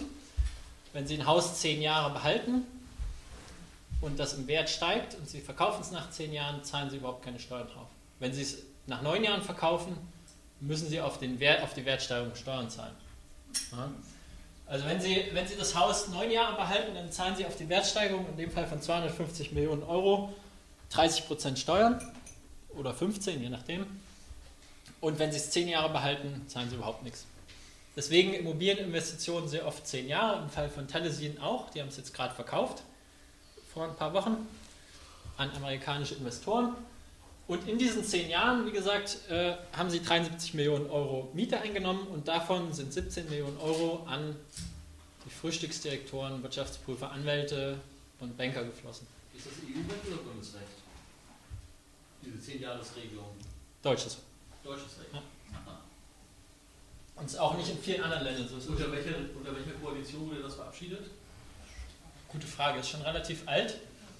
Der Berliner Senator hat vorgeschlagen, das auf 25 Jahre auszudehnen. Ähm, der Reformvorschlag ist allerdings irgendwo versammelt. Also das, ja, vielleicht kommt es irgendwann. Also wie gesagt, 17 Millionen an die. Am meisten verdienen haben die Investmentmanager, das sind drei Briten, die irgendwie 30 Jahre lang in der Bank gearbeitet haben, dann gesagt, jetzt für meine Rente mache ich nochmal mein eigenes Projekt. Äh, die haben das irgendwie privat gemacht und haben damit insgesamt, wie viel sind es, 70 Millionen Euro verdient. Also einmal einfach für ihre Beraterleistung, die darin bestand, dass sie Häuser in Berlin aussuchen und dann auch gucken, welches man am besten wie renoviert. Also sie haben sich die Häuser ausgesucht und sind dann rumgegangen, haben gesagt, hier energetische Sanierung, hier ein Aufzug. Das war der Leistung, dafür haben sie 19 Millionen bekommen und dann dafür, dass die die Wohnung so gut ausgesucht haben und die Preise so explodiert sind, haben sie nochmal 50 Millionen Bonus bekommen. Dann Aktionäre haben sie 2006, wie gesagt, über, die über den Bankberater im Freundeskreis äh, international Investoren ge gefunden, die ihnen 38 Millionen Euro gegeben haben. Äh, die haben das Geld jetzt zurückbekommen mit einem Plus von 156 Millionen. Ähm, und dann haben sie ein bisschen, ein bisschen von den Mieten und ein bisschen von der Wertsteigerung haben sie auch in, also in Instandhaltung und Modernisierungsmaßnahmen gesteckt. Ähm, die Banken haben für die Kredite auch noch ein bisschen Zinsen bekommen. Äh, so ist ungefähr die Konstellation, typische Konstellation, wenn Kapitalinvestoren ihre Wohnung kaufen. Ja, dann wissen sie, wo ihr Geld hingeht. Wie gesagt, bei Olaf Heinrich wüssten sie, wer, wer damit reicher wird. Direkt dazu? verstehe die Tabelle nicht. Äh, sorry. Ähm, wo, ja. Also wo kommen die Zahlen genau her? Ähm, Was kommen die aus den Abschlussberichten von bestimmten ja, Firmen jetzt? Oder, oder also, Habe ich am Anfang nicht dazu gesagt, äh, ist richtig. Also das ist eine Firma, Talesin, okay. die wir im Tagesspiegel uns angeguckt haben. Eine Firma aus drei Investmentmanagern aus London, die vor zehn Jahren in Berlin knapp 1000 Wohnungen gekauft haben die zehn Jahre verwaltet und jetzt verkauft haben. Also darum geht es nur um diese eine Firma als Beispiel. Wie gesagt, 1000 Wohnungen haben sie gekauft, ähm, haben da über die 10 Jahre insgesamt 73 Millionen Euro Miete eingenommen, haben aber nach Abzug aller Kosten Verluste gemacht, weswegen sie auch keine Steuern zahlen müssen. Verlust ist immer gut, da muss man keine Steuern zahlen. Haben auf der anderen Seite aber die Häuser für 1000 Euro eingekauft und jetzt dann einzeln für 5000 Euro weiterverkauft. Und diese Wertsteigerung sind insgesamt 250 Millionen. Das heißt, das ganze Investment insgesamt hat zusammen 320 Millionen Euro eingebracht. Also mit einer Investition, Anfangsinvestition von 38 Millionen Euro in 10 Jahren 320 Millionen verdient. Glück gehabt. Hälfte davon an die Aktionäre, mehr als ein Drittel an die Manager und dann noch an diesen ganzen Verwaltungsgruppen. Das, ich verstehe es immer noch nicht. Ich verstehe es immer noch nicht. Also diese Miete, das sind laufende Einnahmen aus diesem Geschäft, zehn Jahre lang. Ja. Und von diesen Einnahmen, was ist davon passiert? Weil wenn ich alles hier zusammenziehe, dann was auf der linken Spalte drunter steht, dann komme ich auf mehr als 73 Millionen.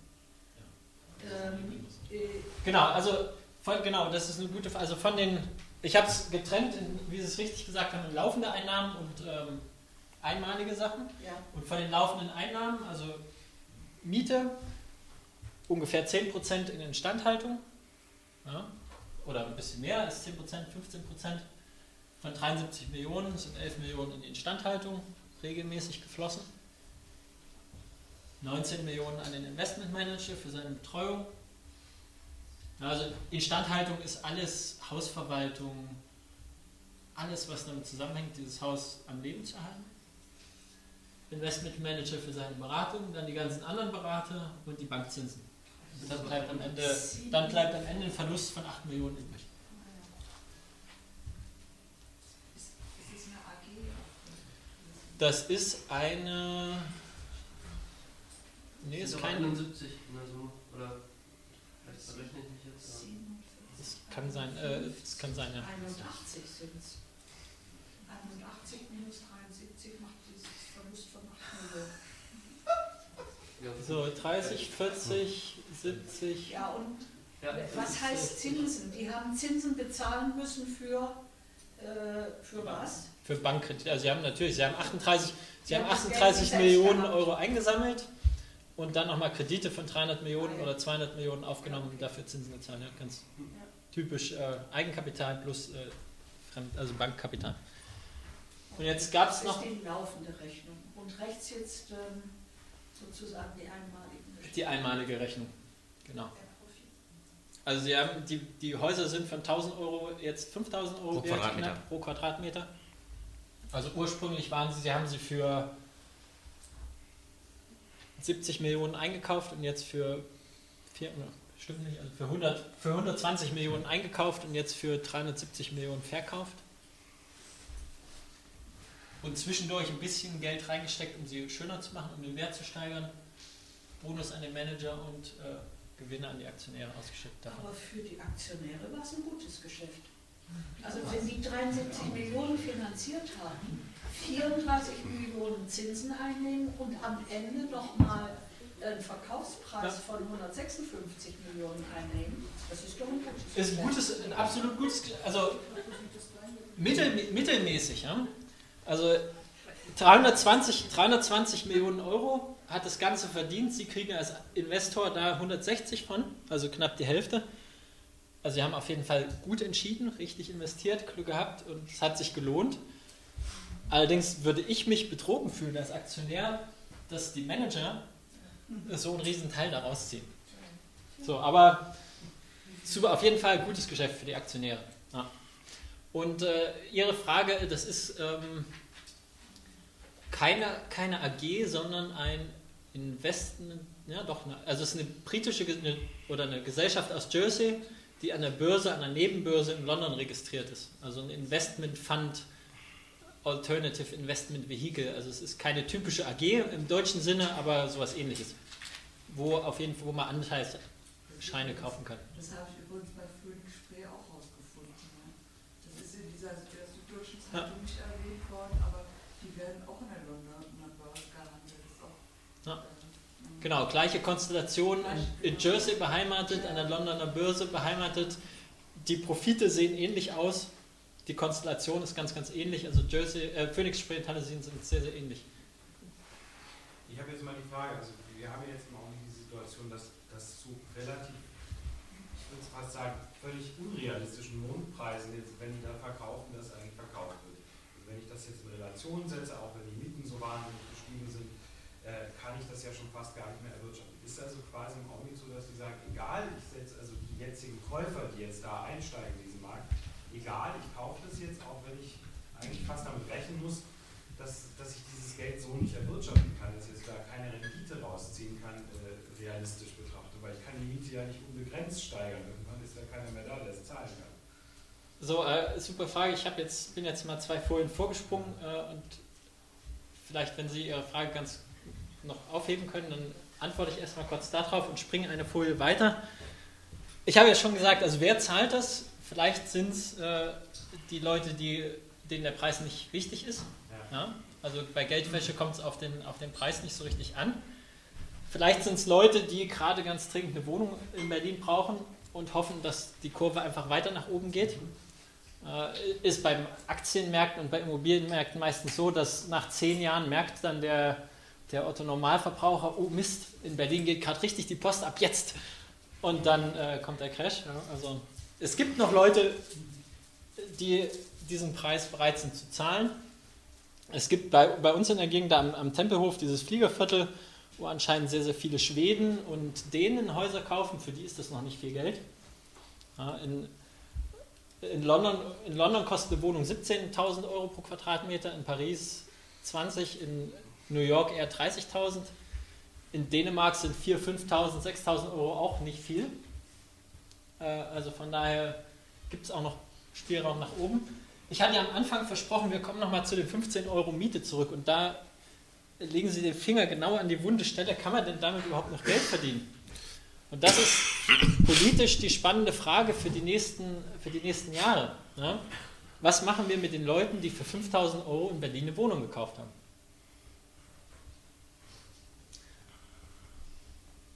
Ich habe mal die zwei Leute gegenübergestellt, jemand, der vor zehn Jahren eine gekauft hat, jemand, der jetzt gerade eine gekauft hat. Sagen wir mal, Sie gehören da auch dazu, Sie wollen sich jetzt eine Wohnung kaufen, kaufen die auch.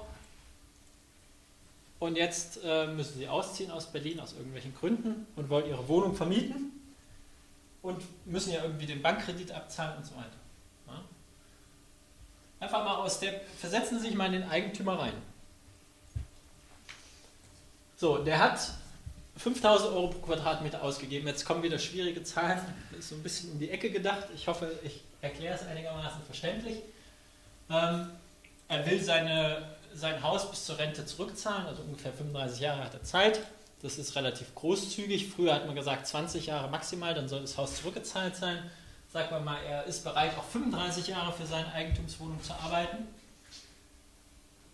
Dann muss er einfach, also erstmal für Instandhaltung und für die Kreditraten an die Bank insgesamt 157 Euro im Monat aufwenden. Das wäre schon mal eine Miete von Kaltmiete von 13 Euro pro Monat. Wenn er jetzt noch einen Kredit aufgenommen hat oder sagt, er will sein Geld ja auch nicht einfach so aus dem Fenster werfen, sondern so ein kleines bisschen Zinsen würde er schon gerne kriegen, sagen wir mal 2%, man kriegt zurzeit auch einen Kredit für 1%, aber das wird nicht lange so bleiben, dann kriegt die Bank oder er selbst auch nochmal 100 Euro Zinsen, dann wären wir bei, einem, bei einer Miete von 21 Euro pro Monat. Und wenn Sie sich jetzt ein Haus kaufen, in fünf Jahren ausziehen müssen und das vermieten wollen und die Bank an der Tür klopft, dann würden Sie sagen, 21 Euro ist okay. Deswegen sage ich, also versetzen Sie sich mal in den Eigentümer rein, könnte Ihnen genauso gut passieren. Ja, Sie sagen, okay, ich kriege keine Mietwohnung, Mieten sind mir zu teuer, ich kaufe mir eine. Dann haben Sie in fünf Jahren das Problem, dass Sie 21 Euro Miete verlangen müssten. Und das kann sein, dass es in zehn Jahren okay ist, 21 Euro Miete zu verlangen. Es gibt Städte, wo das äh, normal ist. Ja, in, in New York kann man sogar 40 Euro Miete zahlen pro Quadratmeter, wenn man Pech hat. Kann sein, dass es da nicht mehr funktioniert und dann verlieren sie ihr Geld. Ja, Pech gehabt. Dann müssen sie irgendwie gucken, wie sie Privatinsolvenz anmelden oder vielleicht hatten sie ein bisschen Eigenkapital, das ist dann kaputt. Dann haben sie halt Pech und haben immerhin noch eine Wohnung. Ja, aus Sicht der Investoren, sagen wir mal, Sie haben das nicht gekauft, sondern es war irgendwie ein böser ausländischer Investor, dann ist es ja nicht so schlimm, wenn der sein Geld verliert. Ähm, selber schuld.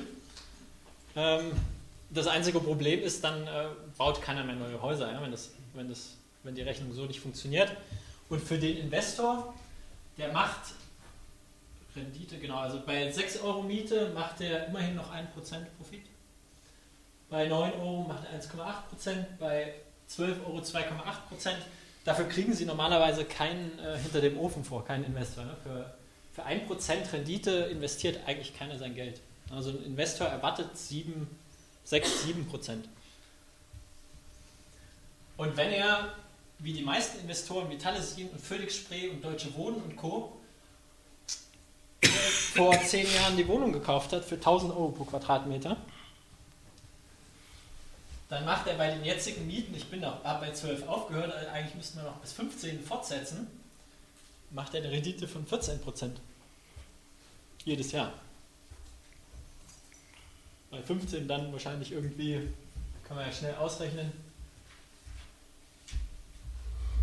Ich kann es gerade nicht, aber genau, 15 mal 15 zum Quadrat, 225, also 22,5% Ähm, ja, das ist die Situation.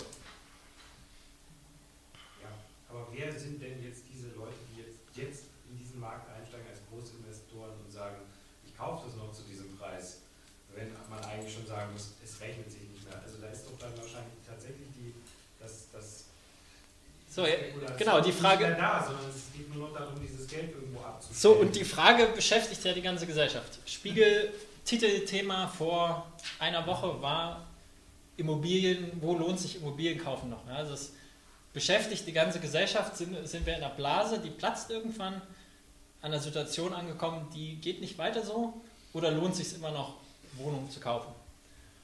Es gibt Argumente für beide Seiten. Es gibt Leute, die warnen und sagen, wir sind auf dem Weg zu einer kleinen Blase. Es gibt Leute, die, die sagen, das geht immer so weiter.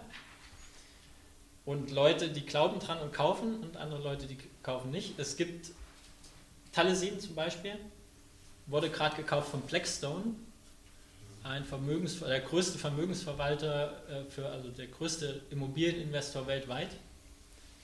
Ähm, die haben das ganze Portfolio einfach gekauft, jetzt gerade, oder kaufen es gerade, der Kaufprozess ist noch nicht abgeschlossen. Ein Beispiel von jemandem, der es kauft. Wie gesagt, die Schweden kommen immer noch. Und es gibt auch einige Berliner, denke ich, also ganz sicher, äh, die jetzt vielleicht auch in das Alter gekommen sind, der irgendwie vor zehn Jahren nach Berlin gezogen, als Berlin besonders hip war, jetzt einen guten Job und jetzt äh, sagen, dann kaufe ich mir jetzt die Wohnung, bevor es noch teurer wird. Aber ob die dann Pech haben oder nicht, ist eine gute Frage. Und wer, äh, wer sind die Leute, die jetzt noch Wohnungen kaufen, das rauszufinden ist, äh, also bis auf solche großen Transaktionen, wo es dann auch in der Zeitung steht oder mal drüber kommt, ist nicht rauszufinden, genauso wie es nicht rauszufinden ist, wer sind denn diese, diese Hälfte hier, Selbstnutzer, Kleinanbieter, wer sind, wer sind das denn? Ne? Also da gibt es ein paar Zahlen dazu, sind äh, also eher die Reichen natürlich, die Wohnungen kaufen und nicht die, die unteren, aber so, sonst, also genauer kann ich die Frage nicht beantworten. Was sind da die Achsen? Was ist die also Achse? genau, also hier sind äh, die Anzahl von Leuten, die Mieteinnahmen von mehr als 10.000 Euro haben. Also es gibt in Deutschland deutschlandweit 751.000 Personen, die Mieteinnahmen von mehr als 10.000 Euro, also eine Wohnung in Berlin wäre das jetzt. Ja. Es gibt Leute, die haben irgendwie negative Einkünfte, die haben irgendwo noch von ihren Eltern auf dem Land irgendwo in Brandenburg eine Wohnung geerbt oder ein Haus geerbt, wo auch keiner drin wohnt am besten oder wo sie keine Miete haben. Und so die, äh, eine Mietwohnung in Berlin, also über 10.000 Euro, oder irgendwo zwischen 5 und mehr als 10.000 Euro, das sind äh, maximal 2 Millionen Leute in Deutschland, die sowas äh, nebenbei haben. Ich hätte noch zwei Fragen. Die eine ähm, zieht sich so ein bisschen wieder auf den Anfangspunkt zurück, ähm, zu dem Anteil der Preissteigerungen. Was machen jetzt Immobilienspekulationen tatsächlich an diesen, an Preissteigerungen aus? Also die, die These könnte ja auch sein, ähm, dass es noch andere wichtige Faktoren gibt, äh, einfach die erhöhte Nachfrage nach Immobilien, die ne, Aufwertung der Immobilien insgesamt und so weiter und so fort. Kann man das beziffern? Wenn wir jetzt ein Killerinstrument hätten, das irgendwie Immobilienspekulationen deutlich eindämmen würde, würden wir dann einfach sehr viel weniger Preissteigerungen sehen oder würden wir immer noch Preissteigerungen sehen? Das ist das eine. Die zweite Frage, das hat mich ziemlich überrascht am Anfang, dass die staatlichen Anbieter, die DEGO, ähm, tatsächlich auch so hohe Durchschnittsmieten verlangen. Das ist die Frage, ähm, also politisches Ziel ist bezahlbaren Wohnraum schaffen in Berlin. Ähm, es sieht ja so aus, als wenn jetzt nicht dazu beitragen. Ist, ist, kann man fast sogar die These wagen, dass sie zu diesen Steigerungen auch beitragen? Das wäre die zweite Frage. Mhm. Ich habe mir beide notiert, weil ich keine Antwort, noch keine Antwort drauf habe. Also die Einfluss, Einflussfaktoren auf den Preis gibt es natürlich eine ganze Reihe von Einflussfaktoren. Die Zentralbanken, die Geld drucken, ähm, die niedrigen Zinsen, die hohe Nachfrage, die ausländischen Investoren, wie genau da der Einfluss von jedem Einzelnen ist, lässt sich meines Erachtens schwer beziffern, aber vielleicht kann man da noch ein bisschen äh, bessere Informationen sammeln. Ähm, die Rolle der städtischen Wohnungsgesellschaften, äh, also wie gesagt, die Zahlen sind nicht belastbar. Also ich habe einfach heute dann mal einfach ein paar Sachen, Angebote mir ausgesucht, aber es also sind faktische Wohnungsangebote. Also die Gewobag und DGBO bieten gerade Wohnungen zu diesem Preis an. Es sind nicht die Durchschnittsmieten. Ja, also die DGBO und Gewobag vermieten auch viele Wohnungs Wohnberechtigungsschein gebundene Wohnungen zu sehr viel niedrigeren Preisen und äh, vermieten Wohnungen in Spandau zu niedrigeren Preisen. Ähm, das heißt, die Durchschnittsmiete ist anders. Mich hat das genauso überrascht, ja, weil es gibt ja eigentlich die, äh, ich weiß nicht, wie genau das Gesetz heißt, aber die Vereinbarung zwischen Senat und Wohnbaugesellschaften, äh, dass, es, dass es keine Mietsteigerungen, also dass sie da nicht mitmachen. Ähm, mich hat es auch über, aber es ist Fakt, also ich, als ich bei der Gewobag war und mir eine Wohnung angeguckt habe, habe ich es am eigenen Leib erfahren, habe gedacht, da müssen wir doch mal nachgucken und äh, also ist, ist faktisch so. Ja. Und, Als Randnotiz, es gibt ja noch andere äh, staatliche Akteure in dem Bereich, also die BIMA ist ja auch so ja. einer der Akteure in Berlin und es gibt auch Berechnungen, dass die BIMA auch über den Durchschnitt, deutlich über den Durchschnitt vermietet hier in Berlin eben auch die Preissteigerung antreiben. Genau, die machen ja auch äh, vor allen Dingen äh, viele Hausverkäufe gerade ne? und tragen ja da auch. Eben als Mieter auch, die haben Ja. deutlich, Genau. Genau, also auch diese Aufstellung der Größten, das war ja die Aufstellung der Größten, auch die ist äh, nicht hundertprozentig vollständig, äh, weil es da einfach keine, keine guten Daten gibt. Ja? Also das muss man sich aus den Geschäftsberichten einzeln zusammensuchen. Auch das ist nicht, ich denke aber, die Beamer wird wahrscheinlich eher, eher irgendwo dann hier unten äh, rumkrebsen. Ich denke, die, also die, die ersten äh, fünf, sechs, ich glaube, die sind relativ ähm, so, Ja, es fehlen noch vier städtische und äh, die Lima hat fünf, unter 5000 Wohnungen. Ja, genau, das wäre auch so mein Gefühl. Also die, die Beamer irgendwo hier in dem, in dem Feld, wo ich einfach nur noch mal zwei Beispiele. Und die städtischen Wohnbaugesellschaften wahrscheinlich auch irgendwo Die da oben. anderen sind so auch so im 30er-Bereich oder so. Ja, genau. Also wie gesagt, nicht vollständig und auch. Äh, ja. So. Ähm, ich sehe schon, sind noch viele Fragen. Ähm, ich habe noch zwei politische Folien. Ich lasse die einfach mal so im Hintergrund. Und dann können wir vielleicht also langsam, wir haben ja schon viel darüber diskutiert, aber langsam äh, auch mal auch zu den politischen ähm, Schlussfolgerungen uns bewegen. Äh, kommen Sie gleich noch dazu, äh, zu sagen, Bundesebene jetzt die Regierung äh, beschließen könnte, was natürlich auch Grundgesetz mäßig äh, abgedeckt äh, ist und ich hätte gern gewusst, warum, woran die, die Problematik liegt, wenn ausländische Investoren hier äh, Grund und Boden Häuser aufkaufen. Mhm. Also zu den ausländischen Investoren, äh, die sind wie alle anderen Investoren auch. Es ist nur ein zusätzlicher Baustein, die dazu führt, dass die, der dazu führt, dass die Preise steigen. Ähm, also von daher, wie gesagt, nur ein, ein Baustein von vielen und zu den, äh, zu den Reformbemühungen kommen wir jetzt hoffentlich. Ich hab, äh, oder Reformvorschlägen. Ich habe ja ein paar aufgeschrieben.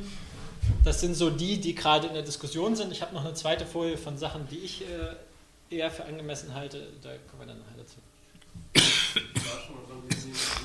Genau, Sie waren noch nicht und sonst. Ja, ähm, also ich bin hier für die AMA 65 und wir waren vor, äh, also noch letzte Monate in der Vorkaufsrechtsverfahren und wir hatten so ein Projekt, ein Wohnprojekt mit äh, Finanzierung von einer Stiftung, wo wir selbst das Haus, unser Haus hätte kaufen können und eine Mietgrenze, also eine höchste Miete von 8 Euro ähm, geschafft hätte oder 8,5 Euro. Ähm, und wir sind nicht zum Zug gekommen, weil unser Käufer, der Meran HG, hat äh, die Ablehnungsvereinbarung unterschrieben.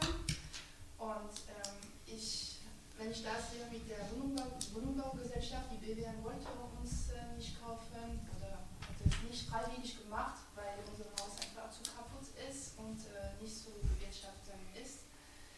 Ähm, wenn ich das sehe, denke ich mir, dass ähm, ähm diese Arbeit mit dem Miethäuser-Syndikat zum Beispiel, ähm, vielleicht kommt das dann nach den letzten Folien, ähm, tatsächlich eine Lösung ist, weil anscheinend äh, schafft die staatliche Wohnungsbaugesellschaft das auch nicht, Miete anzubieten, die auch äh, nicht diese Steigerung der Miete folgt. Also das wäre so erstmal so eine Frage, siehst das auch als politische äh, möglich, also Möglichkeit? Und der zweite Punkt ist, wir sind aus der Not, müssen wir uns jetzt organisieren, weil wir gekauft sind und wir bauen ein Netzwerk, in dem wir uns unter Käufer ähm, gruppieren wollen, also dass jeder ähm, sich, also dass wir unter jeder Vermieter uns gruppieren. Deshalb würde mich sehr interessieren, welche äh, Investigationsmethode ihr habt. Wie können wir als Miethäuser genau an diese Information rankommen. Also die äh, übliche kennen wir, ähm, wir haben schon auch recherchiert, aber ähm, wie könnten wir auch im Netzwerk besser funktionieren, dass wir diese Informationen auch austauschen? Ja, sehr spannend. Genau, also deswegen bin ich hier. Wem gehört Berlin ist genau das Projekt, um also bei der Recherche zu unterstützen, aber dann auch eben diesen Austausch zu organisieren und zu sagen, vielleicht finden wir zu dem gleichen Käufer noch andere Häuser, andere Fälle äh, also absolut spannend. Lassen Sie uns am Ende auf jeden Fall mal äh, Kontakt austauschen und dann gucken wir mal, ähm, was wir da noch zusammen machen können. Super, sehr schön. Hm, nur eine kurze Frage ist, äh, ich glaube, es war jetzt alles so ein bisschen auf Grundlage von Immobilienwirtschaft als Set Deal, also als quasi Verkauf des Hauses oder Wiederverkauf des Hauses und, und damit Übereignung des Grundstücks. Ähm, wir sind im Rahmen unserer Recherchen ziemlich oft auf dieses Konzept Share Deal gekommen, ähm, was ja auch ein ganz, ganz, ganz spannendes neues, oder was heißt neues, aber Konzept ist, was ja auch in den Paradise Papers irgendwie deutlich geworden ist. Das heißt, äh, Häuser auf GmbHs äh, äh, quasi übertragen und dann die GmbHs äh, zerstückeln bzw. irgendwie äh, weiterreichen, wodurch sämtliche Steuern, zum Beispiel auch die Spekulationssteuer ja nicht so, dann, dann darf ich doch jetzt doch noch was zu meinem Lieblingsthema sagen, zu den Steuern. Ähm, Share Deals ist, äh, ist das quasi das für mich jetzt schon das alte, langweilige Thema. Das wird jetzt schon seit mehreren Jahren immer wieder thematisiert. Das ist auch das leichteste Thema, um das zu finden. Ähm, Talesin ist ein super Beispiel dafür. Die haben auch keine, also vielleicht nochmal vorne angefangen, also Grunderwerbssteuer fällt theoretisch auf jeden Verkauf eines Hauses an. Also wenn Sie eine Wohnung kaufen oder wenn ein Investor ein Haus verkauft, muss er theoretisch 6,5% Grunderwerbssteuer zahlen. Das ist sehr, sehr viel. Also wenn Sie eine Wohnung kaufen von 300.000, 400.000 Euro, kommen nochmal oben drauf 15.000 Euro Steuer.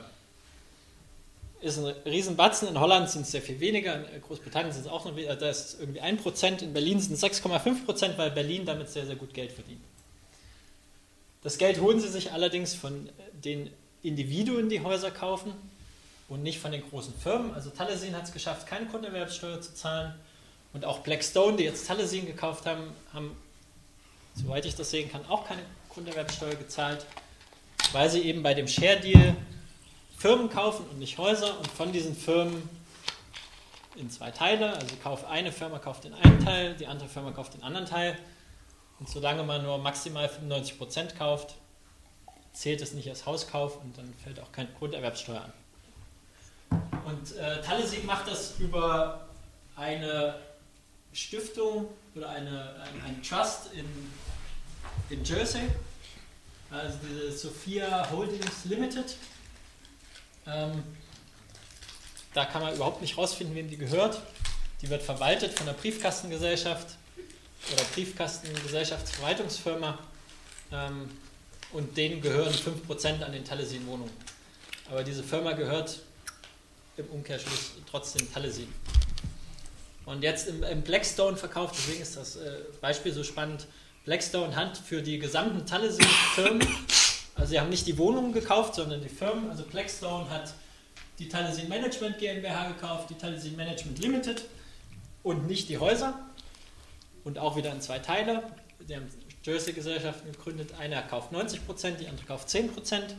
Das heißt, sie zahlen auch keine Grunderwerbsteuer. Und ähm, mit, den, mit diesem Geld, also sie haben knapp 260 Millionen Euro, glaube ich, oder, oder ich glaube 260 Millionen Euro bezahlt für alle Gesellschaften plus einen Euro für, diese, für diesen Trust in, äh, in Jersey, dem eigentlich 5% des ganzen Geflechts gehören. Aber anscheinend wissen sie es besser. Das ist keine eigenständige Gesellschaft, sondern einfach nur ein Briefkasten und der ist nur 1 Euro wert. So, also das ist auf jeden Fall ein wichtiges Thema und äh, im Sommer diesen Jahres soll endlich nach zehn Anläufen mittlerweile ein Reformvorschlag ähm, im Bundesrat diskutiert werden. Es gibt also eine Arbeitsgruppe, die sollte eigentlich schon im Herbst fertig werden. Die haben sich jetzt auf den Sommer vertagt und vielleicht äh, passiert dann endlich irgendwas. Es gab auch 2012 im Jahressteuergesetz schon mal einen Vorschlag, der eigentlich dieses Modell unterbreiten sollte. Der ist dann irgendwie verloren gegangen. Also irgendwann passiert vielleicht was, aber alte Geschichte, zehn Jahre und es ist immer noch nichts passiert. Ja, das war, weil eben ja so ein bisschen dieses Bild war, ja, private Anleger oder gewerbliche Anleger, Börse ist gar nicht so viel. Ähm, aber die Konsequenz davon ist ja schon recht bedeutend, weil die immer mehr Häuser mit, mit GmbHs gekauft werden und dadurch ja. halt irgendwie die äh, genau, Steuereinnahmen viel geringer sind und du es irgendwann gar nicht mehr nachvollziehen kannst. So. Also und dann, das, und dann ja. werden die Bezirke ja auch nicht mehr kriegen das ja auch gar nicht mehr mit. Also das ist das, was ich am Anfang meinte. Also die, die Börsenunternehmen machen zwar nur irgendwie einen ganz kleinen Teil, irgendwie 10, 12 Prozent aus, aber die sind sehr viel aktiver. Das heißt, die verkaufen ihre Wohnung alle paar Jahre hin und her. Ähm, und tun das aber eben über diese Share Deals und dann äh, kriegt das auch keiner mit. Grundbuchamt wird nie erfahren, dass Blackstone Wohnungen von Taliesin erfahren, weil der Eigentümer im Grundbuchamt bleibt immer noch Taliesin. Dass Taliesin jetzt am Ende Blackstone gehört und nicht mehr den Managern aus Großbritannien, das kriegt das Grundbuchamt und das Finanzamt nie mit. Gibt es keine Anzeigepflicht dafür. Ja, ja. Sie haben es gerade mal kurz rübergeblättert. Jetzt wäre ich natürlich brennend gespannt, was Sie ja. vorschlagen, ja. Dass, äh, ja. was wir alle tun können, damit wir uns äh, in dieser Situation äh, zumindest aufhalten können. So, also Sie haben ja meine, meine Grafiken zu den wirtschaftlichen Grundlagen gesehen. Und äh, aufhalten lässt sich so ein Tanker, glaube ich, nicht. Das also kann ich Ihnen schon mal sagen, diese Mietpreisanstiege, die kann man nicht aufhalten. Also wenn Leute irgendwie 100 Milliarden investiert haben, dann lässt sich das nicht so einfach rückgängig machen. Und wenn Banken, Zentralbanken hunderte Milliarden gedruckt haben, dann lässt sich das auch nicht einfach umdrehen. Also das Geht nicht. Das kann, kann man, äh, na, geht einfach nicht. Solche großen Geldmengen kann man nicht einfach irgendwie äh, alle Logiken aus, ausheben. Und deswegen ist auch meine Meinung, diese ganzen Vorschläge, die reparieren so ein bisschen, werden aber an diesen Logiken nichts ändern. Ja? Also man kann über die Mietpreisbremse versuchen, oder durch eine Senkung der Sanierungsumlage von 11 auf 9 Prozent, so wie es jetzt äh, im Koalitions- oder 8 im Koalitionsvertrag steht, kann man versuchen, das so ein kleines bisschen äh, zu bremsen, dass die Mieten also nicht äh, in fünf Jahren auf 15 Euro ansteigen, sondern in sieben Jahren und dann auch vielleicht nicht auf 21, sondern nur auf 16 Euro. Vielleicht. Ja. Man kann auch ein Baukindergeld von 1200 Euro zahlen. Bei Wohnungspreisen von 500.000 ist das lächerlich. Bei, den, bei der Nachfragesituation, die Sie jetzt auf dem Markt sehen, steigen die Preise halt nochmal um 1200 Euro mehr. Und die, anderen, die Alteigentümer freuen sich. Also ist auch noch einsteigen. Man könnte Grunderwerbsteuer senken oder auch die Gebühren für Notare senken, so wie das in Holland ist. Also immerhin, ja, dann würde die Wohnung immer noch 500.000 Euro kosten, aber nicht mehr 35.000 Euro Nebenkosten, sondern nur noch 10.000. Das wäre machbar, wenn man die Grunderwerbsteuer von allen einkassiert und den Satz senkt und vielleicht den Notaren auch ein bisschen was und den Maklern ein bisschen was von ihrem Kuchen abschneidet. Alles, also alles machbar in Größenordnung von, wie gesagt, 10.000, 20.000 Euro. Man kann versuchen, irgendwie den sozialen Wohnungsbau zu fördern, da Geld auszugeben. Man kann neues Bauland vergeben, sagen, auf jedes Gebäude in Berlin kommt oben noch eine Etage drauf oder wir erlauben im Stadtzentrum irgendwie Hochhäuser von 20 Etagen. Äh, alles denkbar, um die Situation so ein bisschen zu entspannen. Aber also das, Boden, also das, das Problem an den, an den Kosten von der Wohnung ist der Bodenpreis und nicht die Wohnkosten. Also die, die Inflation hat sich fast nicht geändert, die Baukosten haben sich auch nicht groß geändert. Die steigen zwar, also weil jetzt die Handwerker so viel zu tun haben, dass sie auch ein bisschen mehr Geld verlangen, äh, aber die sind relativ stabil, die haben sich um 20, 30 Prozent erhöht und nicht um 400, 500 Prozent. Das heißt, eine Wohnung zu bauen kostet nach wie vor 3000 Euro pro Quadratmeter. 2500, wenn man so billig baut, 3500, wenn man so teuer baut. Daran hat sich nichts groß geändert. Dass die Wohnung jetzt aber 5000 oder 6000 Euro kostet, liegt daran, dass der Bodenpreis so stark gestiegen ist. Ja? Und wenn man jetzt sagt, ähm, weil Boden knapp ist, ja, der S-Bahn-Ring ist nun mal beschränkt und wenn mehr Leute da wohnen wollen, dann steigen die Preise. Und da könnte man natürlich sagen, wir machen jetzt mehr Bauland, wir bauen Tempelhof zu, wir bauen noch eine Etage oben drauf, wir erlauben Hochhäuser, was auch immer, dann äh, ist das Angebot am Boden ein bisschen größer einem, und dann sinkt auch der Preis. So die Theorie. Ja, kann man alles machen. Wie gesagt, aber nur beschränkt, weil dieser Tanker ist jetzt einmal in diese Richtung, Leute haben Milliarden investiert und das lässt sich äh, nicht mehr aufhalten. Deswegen, ähm, meine Vorschläge kommen aus einer ganz anderen Richtung, haben nichts mit Immobilien zu tun, sondern mit dem Kapitalismus an sich im, im Größeren, also erste Sache hatten wir ja schon, äh, schon mehrmals diskutiert, man kann äh, also Geldwäsche sehr viel aktiver bekämpfen, auch keine, Riesen, auch keine Riesenrevolution, ja? also jedes zehnte Haus, 4 Milliarden im Jahr, also auch ändert das auch nicht ganz grundlegend, aber vermindert das Problem. Äh, man kann die Steuertricks ein bisschen bekämpfen, die Veräußerungsgewinne, also nicht nach 10 Jahren, sondern nach 25 Jahren ähm, diese Steuerbefreiung einführen. Ähm, Grunderwerbssteuer für alle und dann niedriger. Und die wichtigste Reform allerdings, und das ist das, was als allerletztes kommt, ist eine Vermögenssteuer. Ja? Das Problem nach zehn Jahren Finanzkrise, also es war, das Problem in der Finanzkrise war schon, es gab zu viel billiges Geld. Das war das Problem, was zur Finanzkrise geführt hat. Jetzt haben wir nach zehn Jahren noch zehnmal so viel Geld wie damals. Und es gibt noch sehr, sehr viel mehr Leute, die einfach zu viel Geld haben und nicht wissen, was sie damit anfangen und sich Aktien und Immobilien kaufen. Das Problem gab es in der Finanzkrise, jetzt ist es noch doppelt oder dreimal größer. Ja, weil die Lösung für zu viel billiges Geld in der Finanzkrise war noch dreimal mehr billiges Geld. Ja, so, das heißt, man hat in der Finanzkrise vor zehn Jahren das Problem einfach verschoben und noch mehr Geld gedruckt und das Geld genauso ungerecht verteilt. Und äh, wir sind eben an der Situation angekommen, wo wir jetzt sind. Und da, wo man das am deutlichsten sieht, ist Immobilien, weil das ist der größte Bestandteil vom Vermögen. Also wenn man sich das Vermögen in Deutschland anguckt, 8 Billionen sind Immobilien, Wohnimmobilien und Grund, 5 Billionen ist Geldvermögen, und dann sind nochmal Firmenvermögen, Firmenwerte von ein paar, 3, 4 Billionen oder so. Immobilien ist die Hälfte des Vermögens. Ja.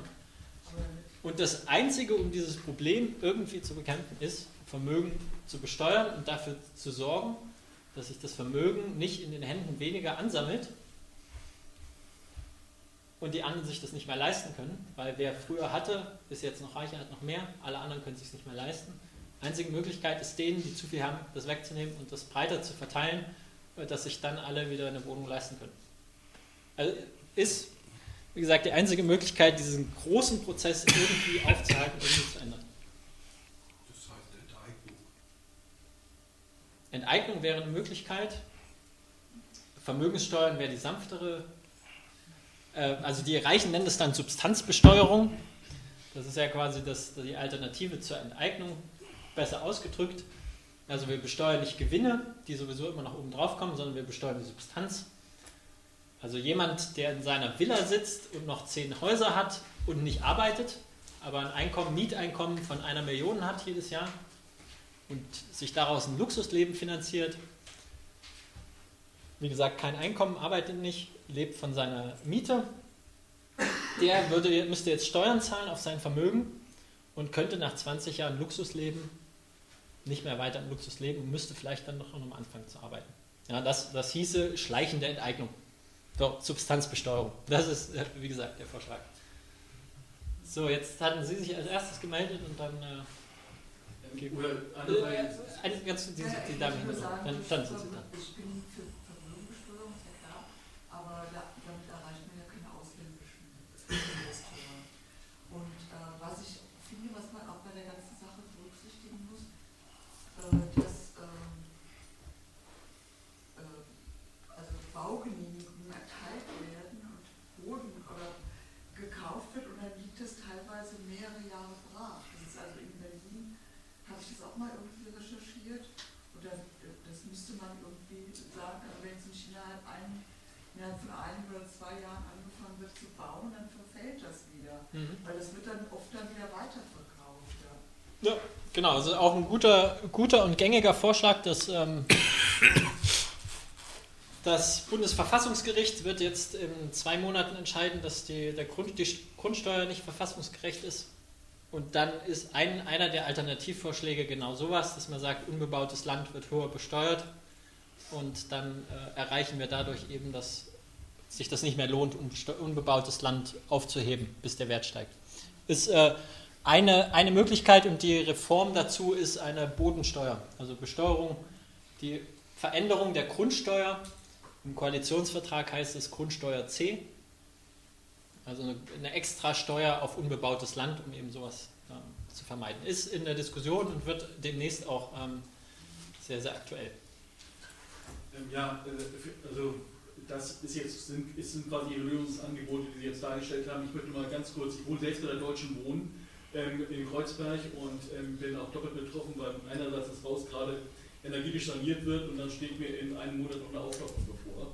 Also doppelte Arschkarte. Mhm. Ähm, und ich finde, also was die Politik, was Sie hier so ganz ähm, plakativ hier so kurz dargestellt haben, also angefangen zum Beispiel von der Absenkung der energetischen Modernisierungsumlage von auf 8%. Ich finde das so interessant, dass man sich immer noch in diesen, ähm, in diesen, wie soll ich sagen, ja, konservativen, neoliberalen Geschäftsmodellen, auch jetzt bei der GroKo-Verhandlung, dass man daran denkt, statt zu überlegen, ob man nicht auch, vor dem Hintergrund, dass ja die meisten ohnehin schon keine Steuern zahlen, ähm, dass man nicht auch überlegt, ob die energetischen Modernisierungskosten beispielsweise ähm, als steuerliches Abschreibemodell konzipiert werden. Das wäre mieterneutral. Dann wären in dem Moment, wo die Modernisierungskosten abgeschrieben sind, hätte der Mieter auch weiterhin nicht die Modernisierungskosten zu tragen. Und der Investor hätte eigentlich dann auch ähm, die, eine kostenneutrale Finanzierung der Modernisierungskosten. Aber was mir eigentlich zum Thema aus der Mieterperspektive äh, gedacht eigentlich auch getan werden müsste, ein erster wichtiger Schritt wäre wirklich, dass man das Berechnungsverfahren der ortsüblichen Vergleichsmiete ändert. Ich finde das ein Skandal. Das wurde, glaube ich, Panorama und im Monitor neulich mal auch erwähnt, dass nur die letzten vier Vertragsabschlüsse in die, Miete, in die, in die Berechnung der ortsüblichen Vergleichsmiete eingezogen werden. Ähm, und Panorama, glaube ich, hat er dann dargestellt, wenn man die letzten zehn, wenn man dieses Verfahren auf die letzten zehn Jahre ausweiten würde, würde das schon dazu führen, dass der Mietspiegel um 10% günstiger ausfallen würde, also zugunsten der Mieter. Und wenn man das mal weiterdenkt, wenn man alle Bestandsmieten einbeziehen würde in die Berechnung des, der öffentlichen Vergleichsmiete, ähm, dann würde das ja noch etwas günstiger aussehen für uns Mieter. Und vor dem Hintergrund ist, auch wenn man sich schon auf so ein Modell verständigt hat, ähm, wie die ortsübliche Vergleichsmiete, dann muss man das, glaube ich, offensiv und progressiv auch mal auch von der außerparlamentarischen zivilgesellschaftlichen Bewegung viel stärker einfordern. Ich weiß nicht, ob das die meisten intellektuell überfordert. Ich weiß auch nicht, warum das nicht gemacht wird. Aber das halte ich für einen ganz wesentlichen Punkt, äh, dass, man, dass man einfach das, das Berechnungsverfahren der Vergleichsmiete entsprechend auch modifiziert und das einfordert. Also super, deswegen auch an Sie mein Angebot. Äh, Ihre E-Mail habe ich schon. Lassen Sie uns diese Fälle alle sammeln, um da den politischen Druck zu machen. Äh, ohne allzu hohe Erwartungen. Wie gesagt, solange es Ihr, Ihr Nachbar 15 Euro jetzt schon zahlt, ist das keine Lösung. Bei sechs, also, ne, das, also selbst wenn Sie mit Miet, Mietbremse und so weiter erfolgreich sind, es wird nicht dauerhaft möglich sein, dass Leute im gleichen Haus 15 Euro und 5 Euro zahlen. Also das kann man vielleicht irgendwie so ein bisschen noch verlängern und das ein bisschen diese Annäherung irgendwie ein bisschen verlangsamen, aber das ist kein Zustand, der irgendwie aushaltbar ist über eine lange Dauer, dass äh, einer 15 oder demnächst vielleicht dann auch 20 zahlt und der andere immer noch bei 5 bleibt. Also das, wie gesagt, da können die Politik machen, auch wenn die Vorschläge gut sind, können sie machen, was sie wollen, das äh, wird so nicht kommen. Also ich muss das jetzt einfach mal aufgreifen, weil kenne die Situation aus Skandinavien, da hat man auch eine relativ hohe Vermögensabgabe gehabt. Funktioniert leider nicht, weil sich dann alles verabschiedet, was ein bisschen mehr Geld hat ins Ausland oder sich einen Wohnsitz irgendwo in, weiß ich nicht, Monaco oder sonst was anschaut. Ist leider ist eine schöne Idee, aber funktioniert einfach nicht. Ist, also das hat äh, die Geschichte gelernt. Das andere Problem ist, ähm, wo ich eigentlich viel größere Möglichkeiten sehe, was ich in Kopenhagen gesehen habe, aber was ich jetzt also zu meinem eigenen Erstaunen in Stockholm gesehen habe. Äh, also in Kopenhagen Bindung da. Ich muss, ich muss in, wenn ich eine Wohnung erwerbe, muss ich drin wohnen. Ich kann nicht da einfach nur eine Wohnung kaufen und dann ist gut und die behalte ich dann oder vermiete oder was, sondern ich habe eigentlich diese Bindung daran. Dadurch geht es nicht in diese Spitzen. Das sind für mich die Instrumente, mit denen man das tatsächlich auch irgendwie bremsen kann, dass man sagt, jemand, der meinetwegen kauft, kauft nicht nur als Anlage, sondern weil er dort wohnen muss. Wenn ich nach Stockholm gehe, in einen der beliebtesten und angesagtesten Viertel, und gucke mir dann da die Anzeigen an äh, den, bei den Maklern, äh, sehe ich dadurch, dass der Markt auch vom Staat so stark reguliert wird, dass man dort im Prinzip als Bürger eine Möglichkeit hat, immer noch irgendwo zu wohnen.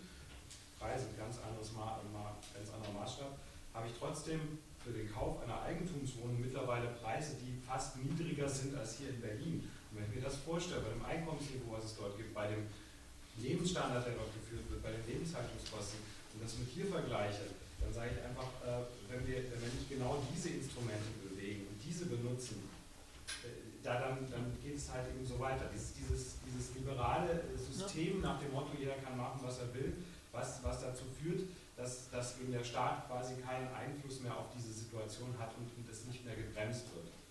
Also zweiten Teil stimme ich mit Ihnen überein. Irgendeine Form von Enteignung, also ist ja meine Forderung auch, ob man jetzt eben diese Bindung macht oder den Boden kauft, finanziert, aber durch eine, also, also Sie haben ja das Problem, wenn Sie die Bindung machen, es gibt nur 15% der Wohnungen, die den Eigentümern gehören. Jetzt können Sie sagen, okay, äh, wir zwingen jetzt alle Mieter, sich ihre Wohnung zu kaufen und finanzieren das staatlich.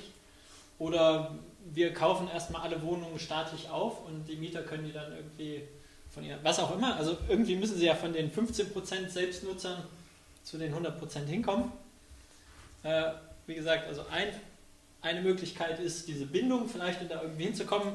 Meine Präferenz wäre, wir sagen, okay, der Boden ist staatlich, äh, aber diese Umstrukturierung zu finanzieren, dafür brauchen sie äh, viel Geld und ich bin dafür, das eben von den Eigentümern zu holen, die sich leisten können. Ähm, man könnte natürlich eben sagen, wir enteignen einfach alle, denen Immobilien gehören, aber ich finde, da trifft es die Falschen. Ja, da trifft es auch die, die sich irgendwann mal eine Eigentumswohnung gekauft haben. Die würde ich nicht enteignen, sondern am besten gezielt mit einer Vermögenssteuer, die, die zu viel haben. Und jetzt ganz, ganz, kurz zu ihrem, ganz kurz zu Ihrem Argument. Äh, Das ist ja immer das beliebteste Argument gegen Vermögenssteuern. Geht nicht, die gehen einfach weg.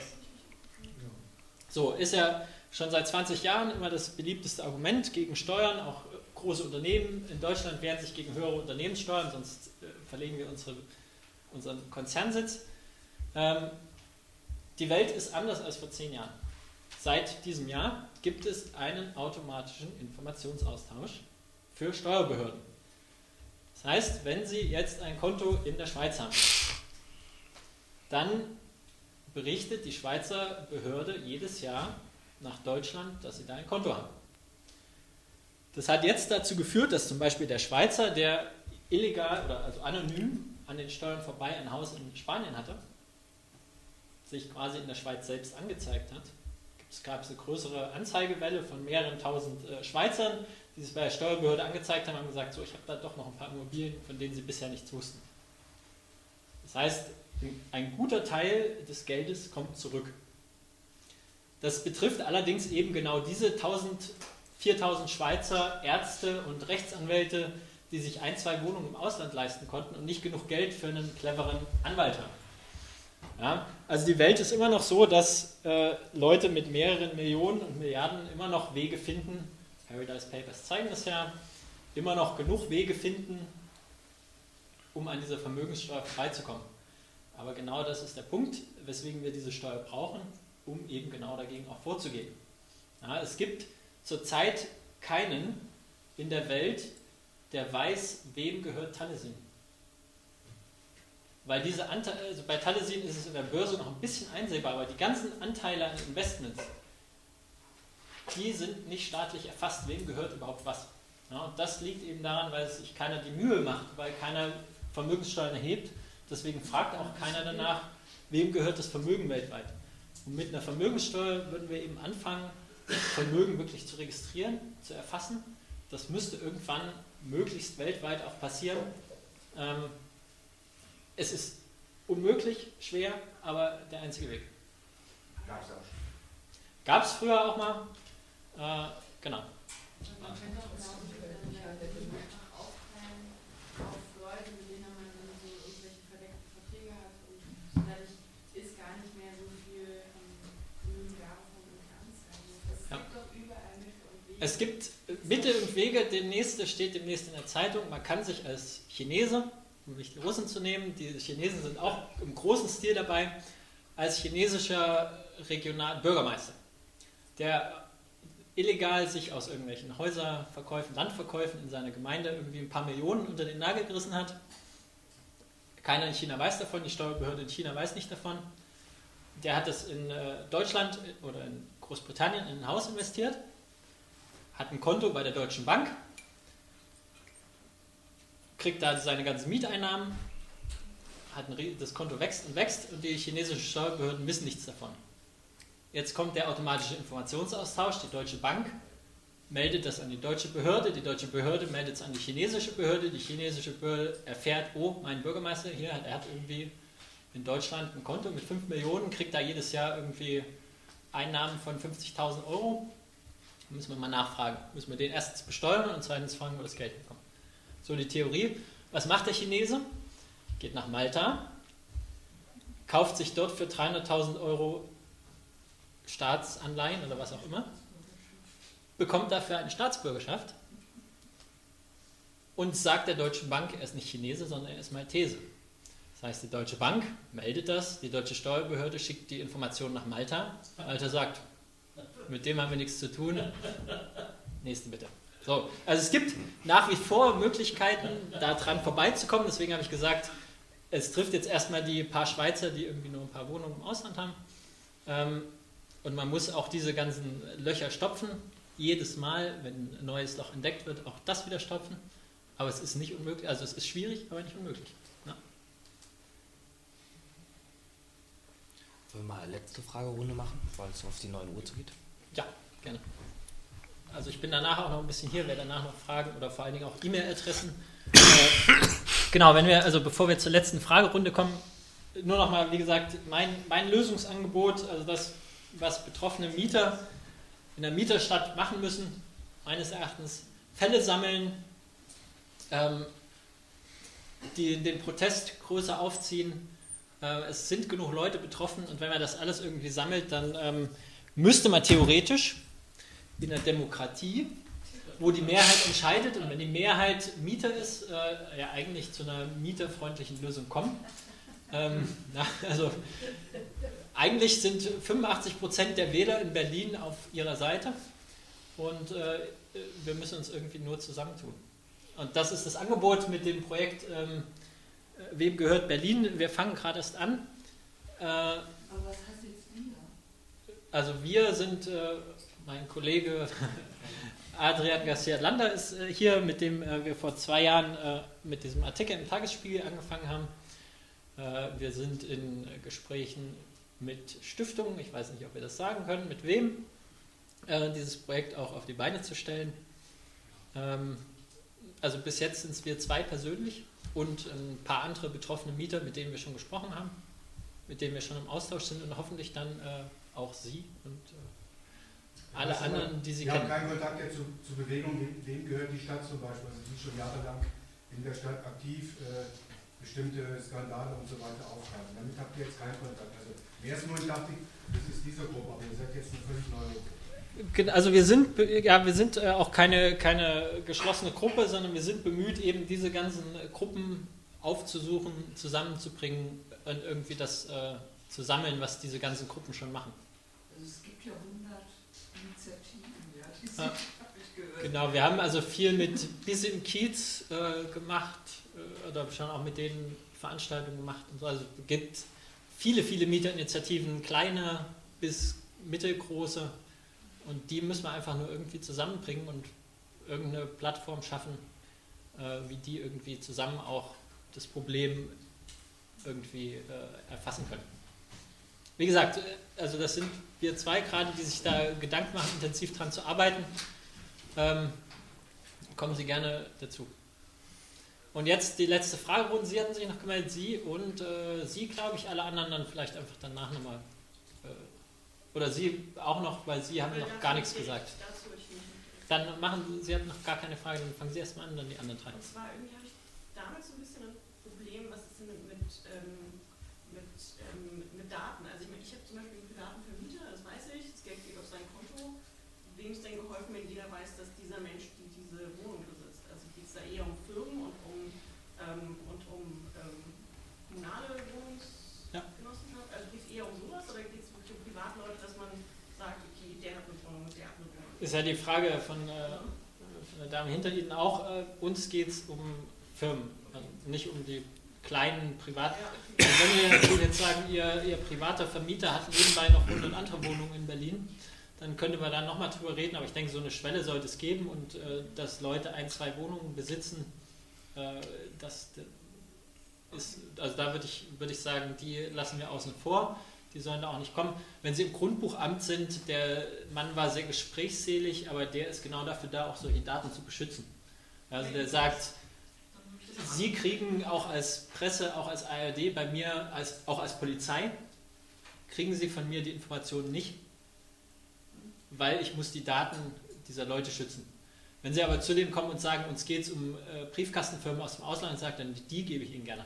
Und, und genau, also weil das betrifft ihn auch persönlich und genau darum geht es uns auch. Also soll eine Untergrenze gehen, nicht um die privaten Kleinbesitzer gehen.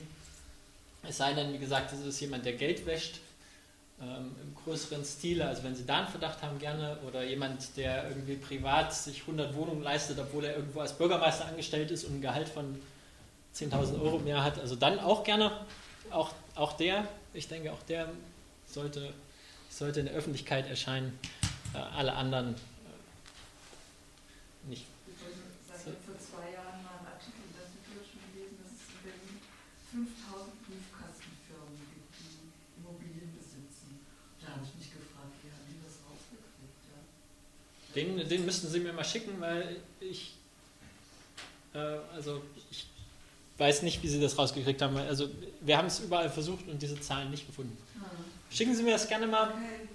Ich schreibe äh, meine E-Mail-Adresse einfach mal direkt an und dann die drei Fragen hier vorne, die schaffen wir noch. Vielleicht äh, fangen, fangen Sie erstmal an. Damen zuerst und dann. Äh, bitte. Ich wollte eine Anmerkung machen zu der Frage, was kann Politik tun. Es ist vor einigen Jahren, äh, ist ja die Bauordnung geändert worden, ähm, in dem Sinne, dass eine sehr viel dichtere Bebauung von erlaubt wurde. Ähm, und äh, Boden für sich hat ja keinen Wert. Also zum Beispiel ein Quadratmeter Wüste in der Sahara hat keinen Wert, weil niemand was mit anfangen kann. Äh, Bodenpreise sind auch bestimmt durch Ertragswerte. Und wenn ich eine dichtere Bebauung oder auch eine höhere Bebauung erlaube, dann steigere ich den möglichen Ertragswert und das hat direkte Auswirkungen auf die Bodenpreise. Ähm, also kurzum, eine Forderung wäre aus meiner Sicht, reformiert das wieder zurück. Diese enge Bebauung, die mag in italienischen Innenstädten, wo dauernd zu viel Sonne drauf brennt, sinnvoll sein, aber nicht in einer Stadt wie Berlin, nicht in deutschen Städten. Ähm, äh, ähm, also zu den alten Abstands- und Bebauungsdichteregeln mhm. zurückkehren. Okay, das, also das hatten Sie ja schon mal so an, anklingen lassen, dass bei einer anderen Bodenbesteuerung dann auch die Preise steigen würden, wenn mehr Bauland vergeben würde. Nein. Die, also es, gibt zwei, es, gibt, es, gibt zwei, es gibt zwei Effekte. Natürlich ist ein Grundstück, auf dem man 100 Wohnungen bauen darf, mehr wert als ein Grundstück, wo man nur 10 Wohnungen bauen darf. Da haben Sie völlig recht. Allerdings, wenn jetzt der S-Bahn-Ring das Baurecht so geändert werden darf, äh, geändert wird, dass im S-Bahn-Ring nur noch 500.000 Leute wohnen können und nicht mehr 1,5 Millionen, dann müssen diese 500.000 Leute, die im S-Bahn-Ring wohnen wollen, sehr, sehr viel mehr Geld dafür bezahlen. Ja? Angebot, Nachfrage. Mehr Leute, die im S-Bahn-Ring oder die gleiche Zahl an Leuten, die im S-Bahn-Ring wohnen wollen, viel weniger, die da wohnen können. Dadurch steigen die Bodenpreise und die Hauspreise für die, die dann im S-Bahn-Ring wohnen. Also das Deswegen wäre, war mein Vorschlag eher zu sagen, ähm, oder der, der politische Vorschlag, die politische Überlegung ist ja eher, mehr Bauland auszuweisen, dichtere Bebauung, Baulücken schließen, dass äh, mehr Wohnungen im S-Bahn-Ring angeboten werden und dann äh, auch mehr Leute da wohnen können und weniger dafür bezahlen. Also genau das Gegenteil. Ähm, wie die Stadt am Ende aussehen soll, ob wir Hochhäuser in der Innenstadt wollen und so, das ist eine Geschmacksfrage. Aber ich denke, es hat diese beiden Effekte. Und wenn man sagt, man vergibt mehr Bauland, dann muss man im Umkehrschluss aber auch sagen, wir besteuern die Wertsteigerung für die Leute, die dieses Bauland besitzen. Ja, also wenn jemand Boden besitzt in der Innenstadt und jetzt sagt die Stadt, sie dürfen da jetzt ein Hochhaus drauf bauen und dadurch wird ihr Land auf einmal doppelt so viel wert, dann sollte nicht derjenige, der dieses Land besitzt, das Geld kriegen, sondern die Stadt sollte das bekommen dafür, dass sie an diesem Land dann auch Straßen baut und für die Hochhausbesitzer dann äh, öffentlichen Nahverkehr anbietet und so weiter. Ja, also mehr Bauland, aber nicht auf mehr Bauland, dichtere Bebauung, aber nicht für den Profit von denen, die das Land besitzen, sondern für den allgemeinen Profit, also ordentlich besteuert. Das wäre mein Vorschlag, äh, aber wie gesagt, Geschmacksfrage auch, wie, wie, wie die Stadt aussehen soll.